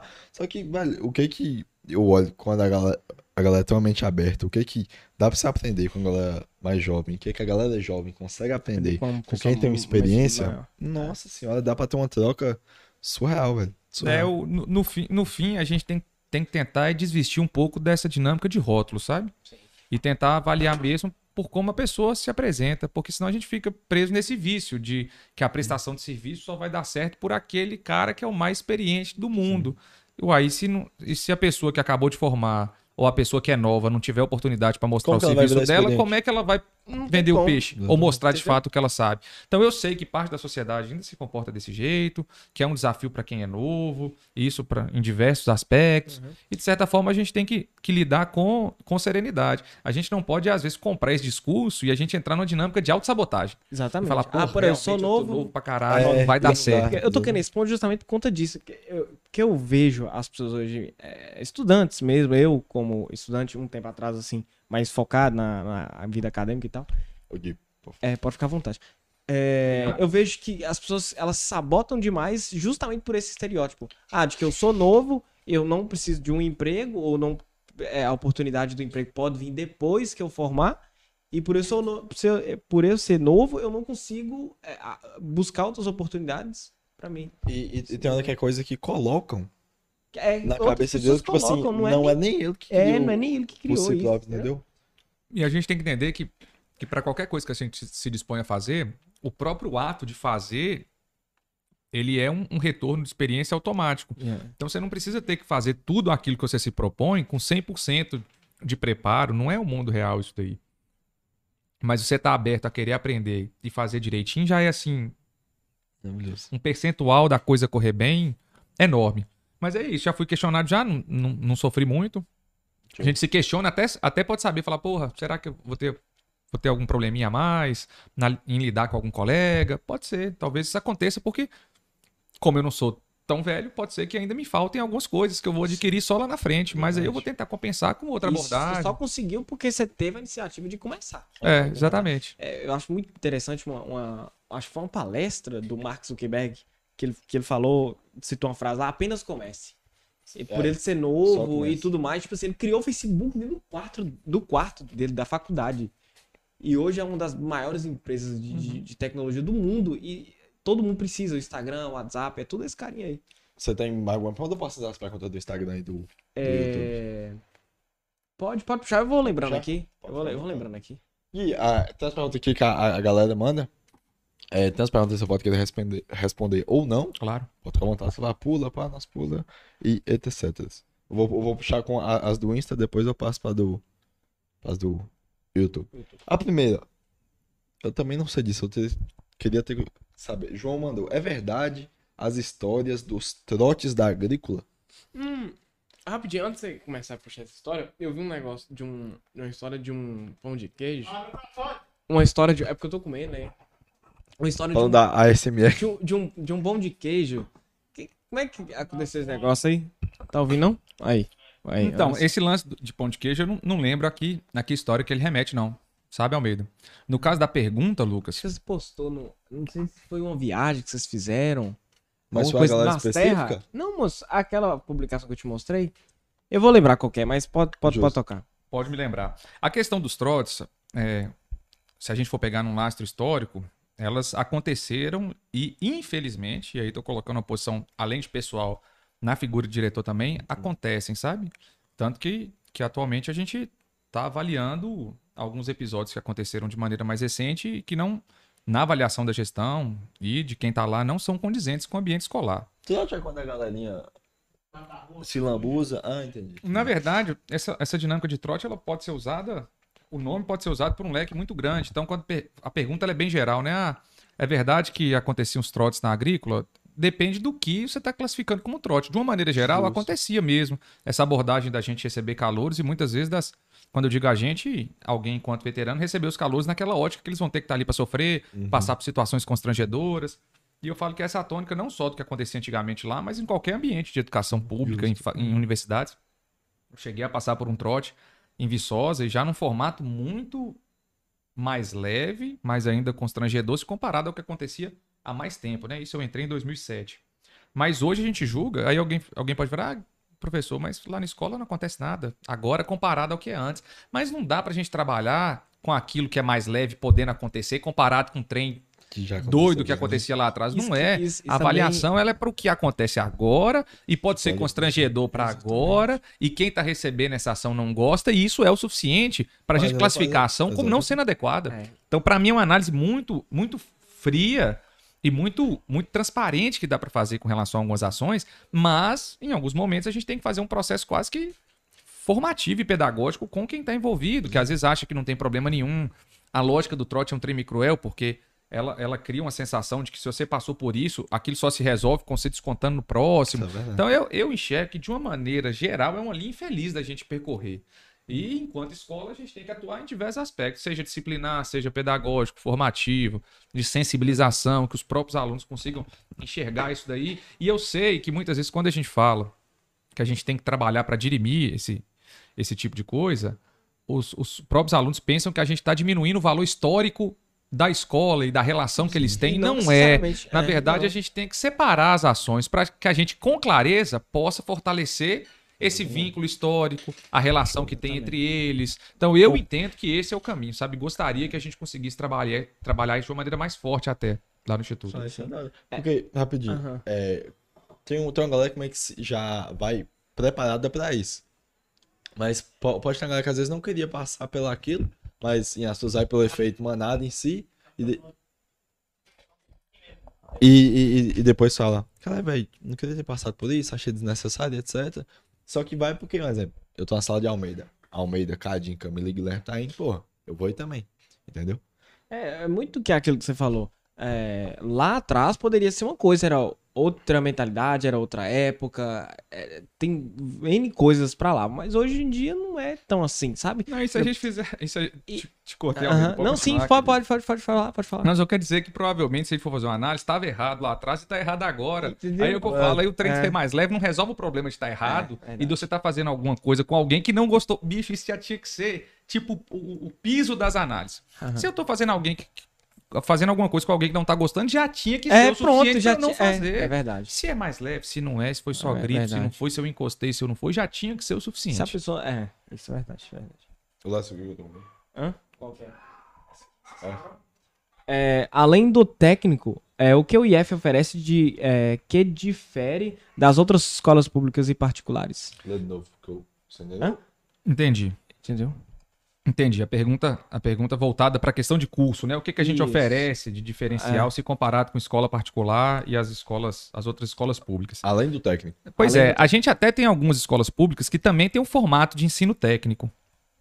Al- Algumas têm, se eu não estou enganado, até o Idalino oferece em alguns momentos curso técnico. é, Sei é. que antigamente oferecia também. Hoje à Então isso tem também acontece. Tem algumas escolas particulares que oferecem um curso técnico. O que, o que no geral até difere é que o formato do nosso curso técnico lá no Instituto ele é integral. Então você já caminha com as duas coisas ao mesmo tempo. O formato nosso aqui do Campos Salinas. Ao longo dos três anos, você conduz o ensino médio inteiro e o curso técnico inteiro. Tanto que você não sai de lá só um ou só outro.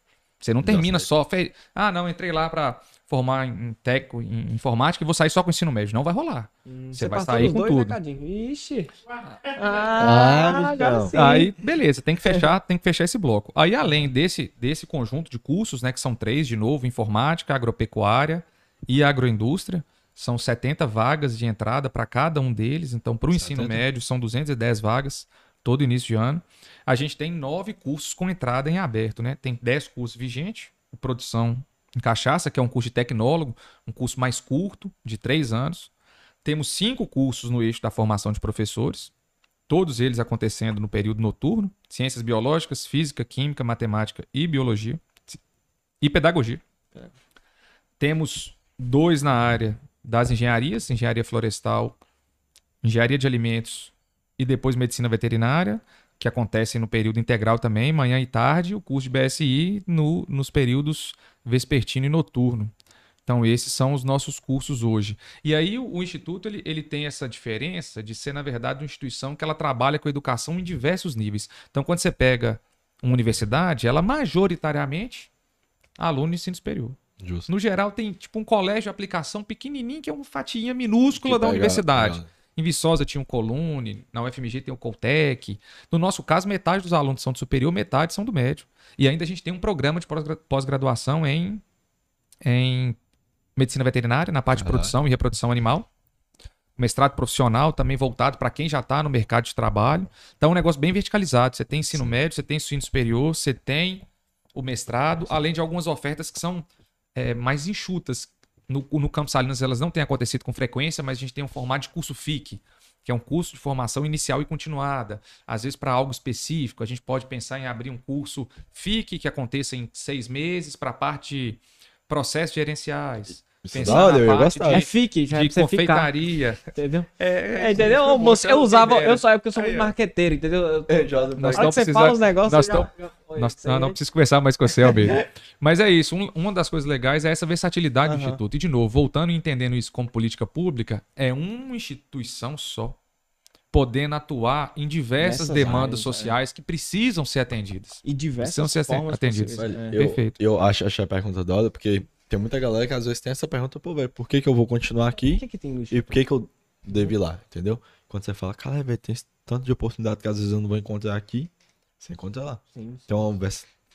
vers... Versatilidade. versatilidade gigante, velho. Isso é muito da hora. E fora as questões de participação em projetos, né? Quando a gente pensa na experiência Sim. que a gente consegue participando de atividades que não estão propriamente relacionadas ao seu diploma em si. No diploma do técnico lá em agropecuária, ou do, do- do médico veterinário, do, do professor que sai como químico, não vai ter isso no diplominha que eu assino do, do aluno. Mas o que ele teve de experiência, de participar de um projeto igual mesmo. Gente está com um de projeto de conversar. desenvolvimento de horta. É o nosso primeiro plano de trabalho de um termo de cooperação que a gente tem com a PAC. Não sei se vocês conhecem, caminhando pro Sim, sítio sim, ali, Sim. unidade da PAC, trabalha Eu, com a- eu recuperantes, até né? vi no perfil deles esses dias falando sobre. Pois é, é, um- é um, é um braço do sistema prisional que tem uma abordagem assim fenomenal, é um convite até para quem está assistindo a gente, se puder conhecer, se envolver nas, nas, nas possibilidades de ajudar a PAC, é um lugar que vale a, vale a pena e é uma oportunidade de eventualmente um técnico em agropecuária atuar justamente numa lógica de, de, de recuperação de, de condenados no primeiro momento, de atuar numa formação de horta, como se fosse na, na figura comunitária. É uma possibilidade de ser um lugar onde a gente instale é, a produção de tilápia em, em caixa d'água, realidade também tecnológica para regiões de semiárido, com pouca disponibilidade hídrica. Então, isso aí está até fora desse arcabouço mais fechado da formação. Então são outras oportunidades que talvez não são tão, tão comuns em outras, em outras instituições. Só colocar aqui também um Uhum. ponto é, sobre utilização do IF em si. Eu, para não sei, o que eu já utilizei, assim, de fato do IF? Aí teve um, eu lembrei de um evento que teve, é, que eu não vou lembrar se foi uma feira, acho que não, não lembro se foi uma feira em si, mas teve um evento que reuniu algum grupo de estu- alguns grupos de estudantes, acho que foi, se eu não me engano, da turma de física, do curso superior de física, que eles é, levaram pra praça um telescópio e aí foi fazendo análise e tal. Aí eu vi interessante a, a, a, a postagem no Instagram, fui lá no dia e eu tive a oportunidade de, de ver a lua E com a detalhes, os negócios, assim, Caralho. conhecer com o pessoal e tal. Até tô animado de entrar no, no curso de física, só Não, que a depois. experiência é lascar. Pois é, foi muito foda esse. eu Pois é, e aí é isso. E isso aí É. reflete muito dessa curiosidade que a gente pode utilizar desse conhecimento mais técnico para fomentar isso daí, essa, essa vontade de ocupar esse espaço no instituto, de ter uma oportunidade enquanto curso superior eventualmente, ou curso técnico. E isso é essencial. Aí a gente volta naquilo da gente poder ganhar um pouco mais a cidade, de ocupar esse espaço mais central, que a gente É que possa ser visto. Imagina, é, foi tu, mas imagina 50 pessoas, um exemplo, Indo lá e tinha a mesma experiência falando, caralho, vai que da hora, e pá, o e que, que eu quisesse, podia a partir despertar? daquilo ali, é, quisesse dela, continuar, pô, aí Isso é era, era mais pessoas envolvidas, né? Ah, pra fechar do Instagram, a gente já do YouTube, essa que eu achei da hora. Como você avalia o retorno das atividades presenciais no campus Salinas até o momento? Que eu acho que sua cabeça né, ficou assim, ó, nesse período. E isso é verdade. Esse foi um outro desafio, e eu, eu lembro de eu, de eu conversando com alguns colegas que falavam que mais difícil do que a gente ajustar a nossa dinâmica de ensino para quando a gente foi embora espacialmente do campus, teve que assumir as atividades remotas, mais difícil seria para voltar. Ajustar a escola toda pro retorno. Então, assim, eu avalio, pensando na resposta objetiva, eu avalio que a gente está tocando tudo muito bem sabe? é, no sentido de receber todo mundo de volta, da gente conduzir as aulas, de todo mundo se sentir acolhido novamente, de voltar para a dinâmica do ensino presencial, que é aquilo que a gente foi forjado, que é aquilo que a gente está acostumado, vencer esse desgaste e o cansaço de tela, Sim. que é real, Real. que é real. Claro que o mundo virtual ele vai cada vez mais se embrenhando nas nossas atividades. A gente está hoje aqui no meio de uma transmissão e isso é a realidade. Sim. Mas quando a gente tem acoplado ao lazer, o trabalho, o estudo, tudo voltado para a tela e isso para todo mundo. É, é- é um modelo que ele tem um desgaste, é como se ele tivesse um combustível, não dava para a gente sustentar isso é, como se fosse eternamente. Óbvio que o que baliza o nosso retorno, ele é a dinâmica de segurança sanitária, o que balizou o nosso retorno. A gente voltou até num mês em que os casos estavam muito altos, mas com toda a nossa comunidade já com possibilidade de imunização. Então, pesquisas indicando que nossa comunidade estava 99 por amostragem, 99% vacinada. Então, isso dava um nível de segurança Maior. é, maior, a gente assumindo os cuidados sanitários, que hoje já estão muito mais resumidos, que é a questão de higienização das mãos, uso bem adequado de máscara e o distanciamento. Então fica mais fácil da gente lidar com alguns desses cuidados. A gente foi para essa, pra essa dinâmica do retorno. E o- além do desafio de criar novos regramentos, orientações sanitárias, é a gente colocar a máquina da escola para rodar de novo depois de quase dois anos parado. Então eu tenho falado francamente Porque com os colegas, já com os alunos, não. Rodando. Aí a gente começar. volta para Ah, ter que ajustar os ambientes, rodar exato, para colocar todas as engrenagens correndo direitinho. E aí eu sei que a gente é cobrado para deixar tudo prontinho, e de novo, é uma cobrança justa. E aí é um período mais tenso até a gente colocar as coisas em ordem. A gente já caminhou para 40 dias de retorno, tava em 40 e dias. 40 dias de retorno. E o, o feedback que a gente tem, Tá pelo bem. menos dos alunos, quanto às questões sanitárias, é que as coisas estão correndo bem, que a gente tem que ficar na- numa posição mais fiscalista mesmo, tentando seguir essas, essas regras o tempo todo. E um ponto positivo é que a gente tem, a gente tem como eu já, já citei, algumas, algumas ofertas de assistência que são muito peculiares, que é o refeitório e o alojamento. E são locais em que a gente não pode cobrar ou não tem como manter 100% dos cuidados sanitários. Quando a gente vai comer, nós não vamos estar de máscara. É, então lá eu ia é um falar ambiente de tensão. O alojamento onde, onde 10 rapazes dividem um quarto é um ambiente de tensão, é banho, é sono, é um ambiente de convívio como se fosse uma família. Então, nesses lugares, você tem um encontro mais intenso e a gente ficava mais receoso de ter que saber como lidar. Porque uma coisa que a gente já tinha escolhido, um caminho, era que a gente não voltaria sem poder ofertar o- as refeições via refeitório e sem abrir o alojamento. Porque quem precisa do alojamento não tem para onde ir. Então, eu não vou voltar às aulas para o aluno não ter o acesso ao que ele precisa. Então, isso Justo. já estava atuado internamente. E aí, como a gente está correndo com esses dois, essas duas unidades de serviço, vamos, vamos dizer assim, tudo correndo bem, que eram os ambientes mais tensos, é de lá que eu tiro a conclusão de que a gente fez uma boa escolha, sofremos um pouco no retorno e as coisas agora vão, Show. vão se encaixando. É, é uma pergunta pessoal minha entre, as perguntas do YouTube. É. Você sabe alguma coisa daquela vez que tava aquela BO que aquela menina foi da onde? Que eu tava vendo no Twitter. B.O. de quê? É de Açuaí?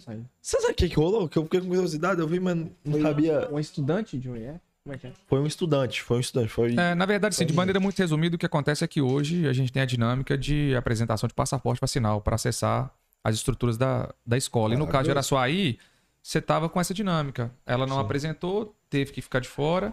Mas, mas aquilo, então aquele AUE todo foi porque ela tava errada?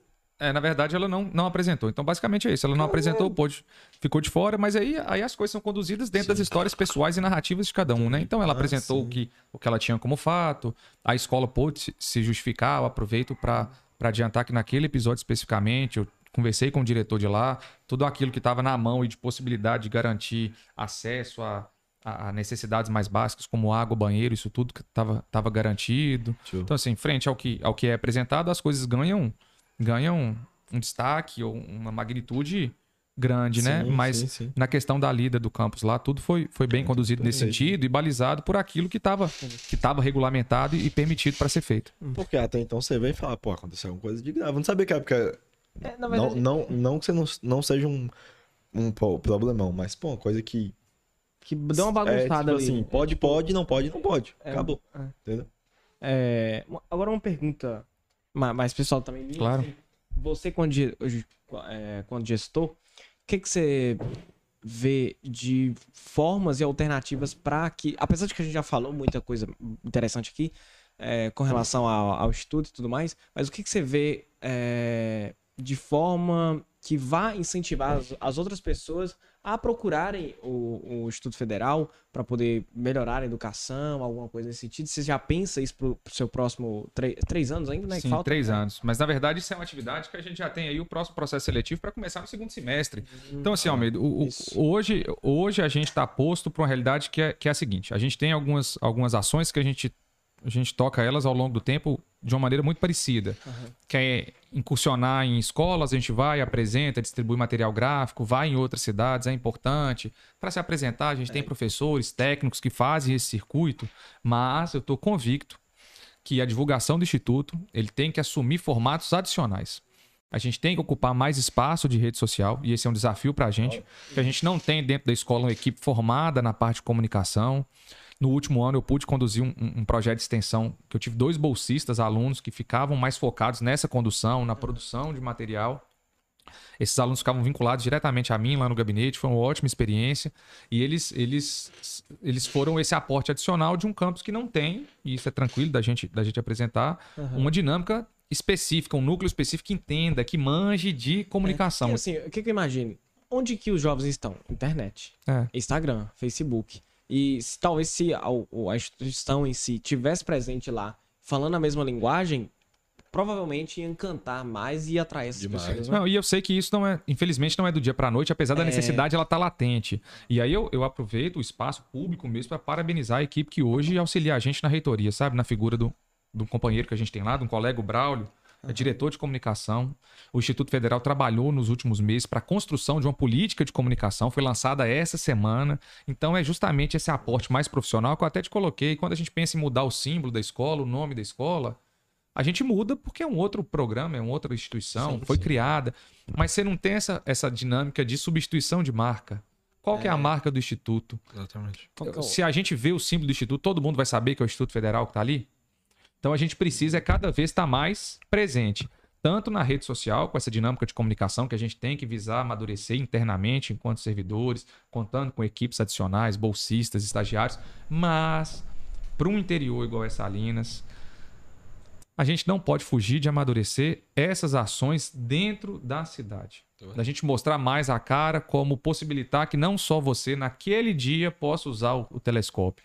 Que a gente tenha outras ações que aproximem o pessoal a, a, a esse sabor do conhecimento mesmo, a esse sabor do ambiente escolar, o ambiente da academia. E isso a gente tem como fazer. É uma questão da gente se organizar, é, organizar nossa dinâmica de trabalho, que na figura dos servidores já é muito sobrecarregada mas organizando direitinho, eu acho que são os dois caminhos adicionais, além do que a gente já tem enquanto divulgação, para que a gente seja mais conhecido e se apresente como oportunidade para a comunidade como um todo. Sim, sim. Creio que seria ma- mais benéfico até pra galera, por exemplo. Porque a maioria da galera de lá é de fora. Até pra criar mais um vínculo com a galera daqui, pra não ficar tipo, Sim, fulano pra- tá de lá e nós é talvez, sei lá, fazer um evento pra que essas pessoas Entendeu? pudessem. Ah, Entendi, entendi. Pra todo mundo se, se co- conectar. Muito ia ser massa, muito maravilhoso. Velho, entrando nas perguntas do YouTube, Do YouTube. tipo, a maioria dos comentários, como eu já tinha falado anteriormente, é: Meu Deus, melhor professor, cara foda, grande amigo Guilherme. Ele não sei o que lá, Guilherme é divino, Guilherme é um cara ímpar. Eu não sei que, que elogio que é esse. É que não é par. É, ué. É único. único, caralho. E não é Boa, par. boa, é, boa. ué. Guilherme é um cara ímpar. Você achou Bora. que eu tava fazendo trocadilho? Eu acho que você tá zoando. Ah, Ah, agora teve uma pergunta séria. é. O que você acha. Ah, lá. Oi? Polêmica. Polêmico, polêmico, polêmico. O que você acha das cotas sociais e raciais na Uh. faculdade? Ah, tranquilo. Na verdade, pessoal, ações importantíssimas, tá? Importantíssimas, essenciais. E assim, não tô falando na figura de quem tá achando alguma coisa. Eu tenho uma interpretação pessoal, enquanto quem acompanha, obviamente, os fluxos da escola. Mas para mim, essa é uma discussão vencida. A gente já tem uma dinâmica de construção científica do valor que as cotas tiveram para dirimir os processos desiguais de acesso a, a educação superior, se a gente for abordá-la só, ou então a educação pública, no caso desses processos que envolvem institutos federais. Então, assim, o convite que eu faço a quem perguntou, ao público de, um- de uma maneira geral, é que precisando dirimir essa dúvida, que possa procurar alguns canais mais oficiais, ter contato algumas algumas reportagens que possam facilitar o, acesso, mas para mim essa é uma pauta já já vencida. Co- cota, como ela vem se apresentando para fragilidade socioeconômica e é, pensando nas cotas raciais, elas têm um, um- um peso social dentro do processo educativo e político essenciais e a gente já a gente já colhe os resultados dessas cotas. E é uma discussão importante, se eu não estou enganado, a lei que garante esse processo de cotas ele tá para vencer esse ano, talvez. Esse ano já? E aí vai ser um momento de rediscussão e aí a gente volta naquilo, né? De defesa de política pública que a gente julga importante. Verdade. Deixa eu rapidinho, só tocar porque a cotas é interessante falar. É, com relação a cotas específicas, assim, eu acho que já, já, a gente já teria que partir para outra discussão, Eu ia falar que era agora, a, a é muito- RBU, que é a Renda Básica Universal, que acho que também ó, foi proposta nos Estados Unidos e tudo mais, que é bem difundida na Inglaterra também, se eu não me Uhum. engano. E, assim, eu, eu particularmente sou favorável a cotas sociais. As pessoas que não têm condição financeira de estar em pa- determinados lugares, elas sejam beneficiadas de alguma forma com o governo. Eu queria saber sua opinião, eu- é, com você como tá mais presente lá e tudo mais, é, com relação à cota social e a racial. Porque você não acha que a racial, é, ela, ela não, de alguma forma, ela não exclui a- aquela pessoa que tem uma raça diferente? Assim, eu, eu, eu vejo isso, sabe? Assim, Não, de certa entendo, forma eu que entendo. exclui. Aí, pra resolver esse problema, na minha cabeça, eu entendo que a social é mais importante. Não sei. Eu entendo o que você está falando, Almeida, mas não, não concordo. Primeiro, não concordo no sentido, de novo, de uma dinâmica pessoal, mas eu faço o convite para vocês para leitura sim, mesmo. sim, sim, sim. O lance da cota racial, ele, ele, ele supre e cumpre um objetivo adicional ao que seria a cota social mesmo. Então, assim, se a gente for pensar que a social por si só ela resolveria o problema, não avalio. Avalio que o valor da cota racial ele está aí já e pode ser demonstrado de uma maneira muito, muito tranquila. Como eu disse para vocês, pauta, pauta vencida. E não acho, sinceramente, que ela entra numa, numa lógica de demarcar a exclusão, sendo que, na verdade, é um movimento muito claro de incluir quem foi sempre excluído. Ei, Então é como se você fosse tentar de forma mínima, mínima, porque Ajudar quando a gente entra na lógica do que certas populações, enfim, aí também Uhum. não quero nem, nem avançar tanto para não cometer o erro de, de colocar para vocês e para o público algum, algum arranjo conceitual infeliz aqui. Reconheço as limitações que eu tenho quanto ao assunto. Então, o que eu gostaria de fazer, talvez até na figura de professor, é instigá-los a avançar nesses, nesses temas, avançar nesses temas enquanto entendimento pessoal. É uma dúvida? Será que, que essa cota social ela, ela, ela supriria? Realmente, Hoje eu acho, Almeida, que se você for pegar para ler, a conclusão ela é tran- tranquila e clara de que a gente caminhar com o formato que a gente tem hoje, é no mínimo um bom formato. E com clareza de que parte das cotas ela tem que ser direcionada às cotas raciais de fato. E faça, e faça até um- um- uma reflexão.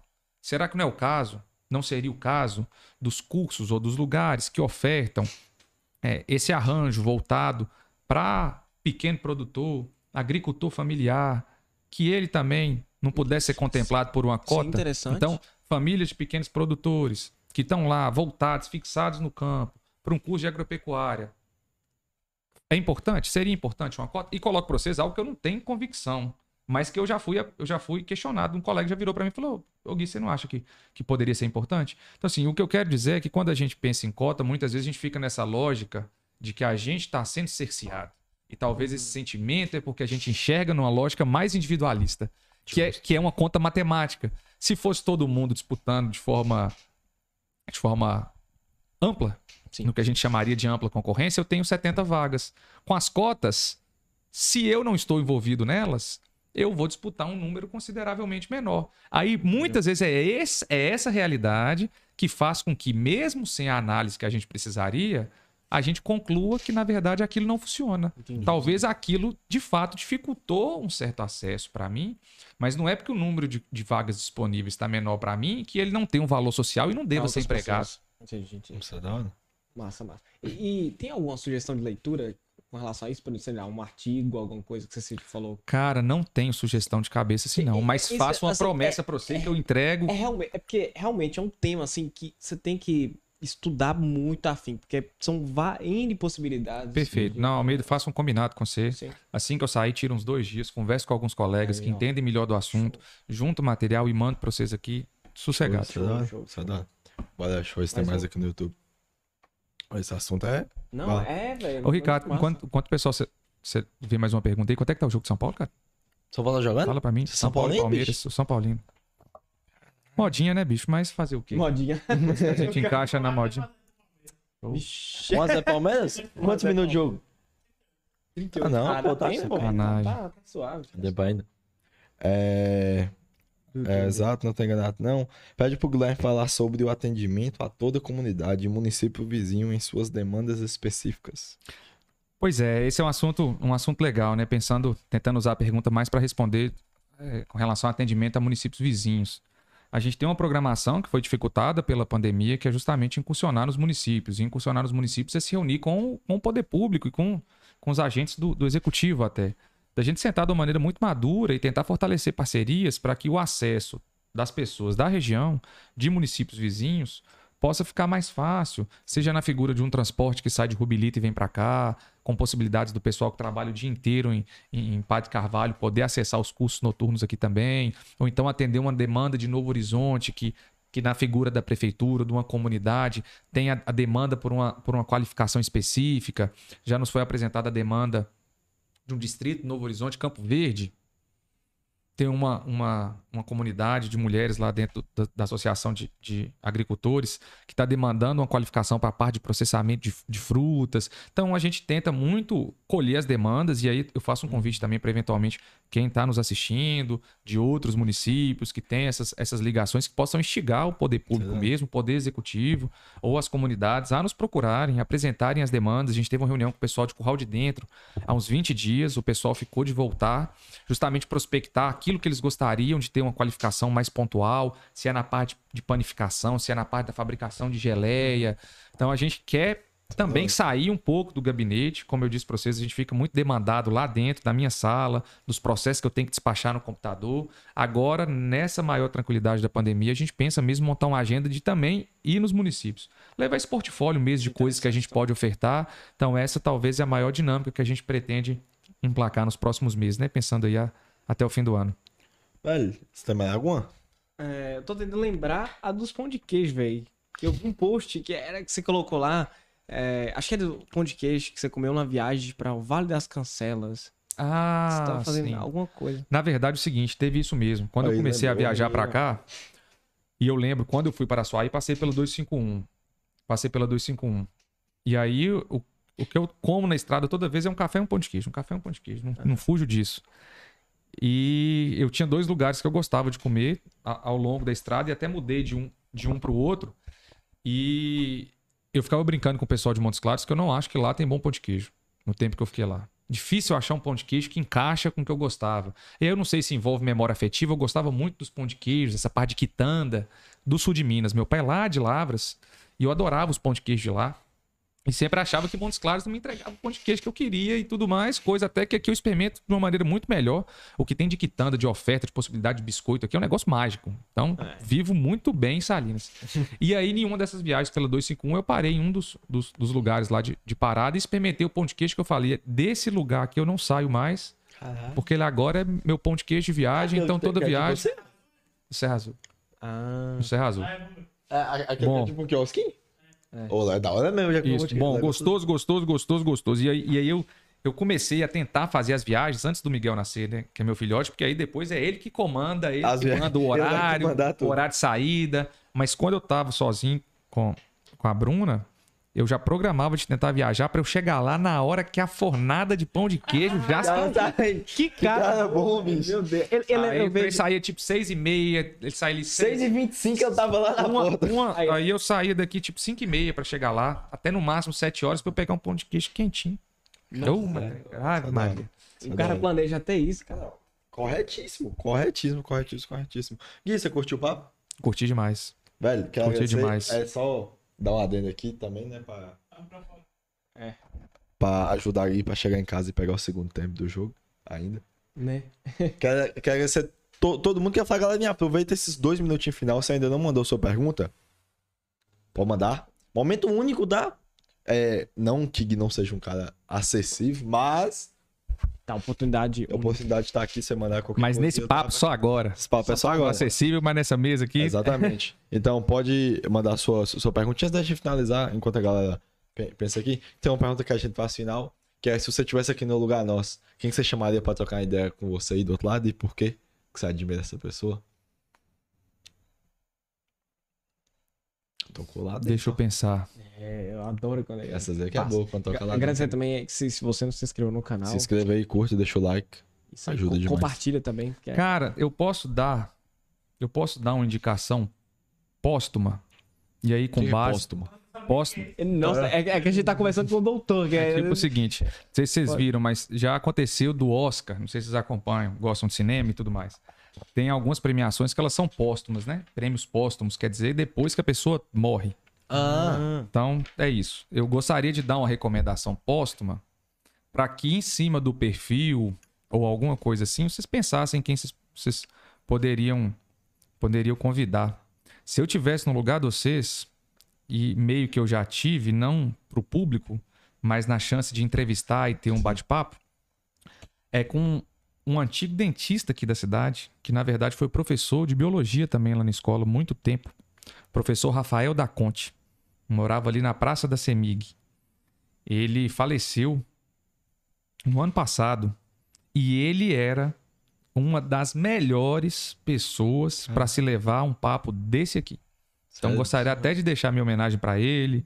É, tive a oportunidade de conversar com ele algumas vezes depois que eu voltei para cá, menos do que até gostaria, mas de toda maneira eu sou muito grato. E pela memória de uma pessoa que também gostava de conversar e tinha uma excelente conversa e que sempre era uma conversa que ensinava demais pra gente, tanto no sentido de ser muito divertida, de ter uma visão que parecia que era 30 anos pra frente Oh, do é tempo do hora, cara. né? É Então eu conversava com ele, ele já no, no auge dos seus 80 anos, eu tinha a sensação que ele estava mais novo do que eu.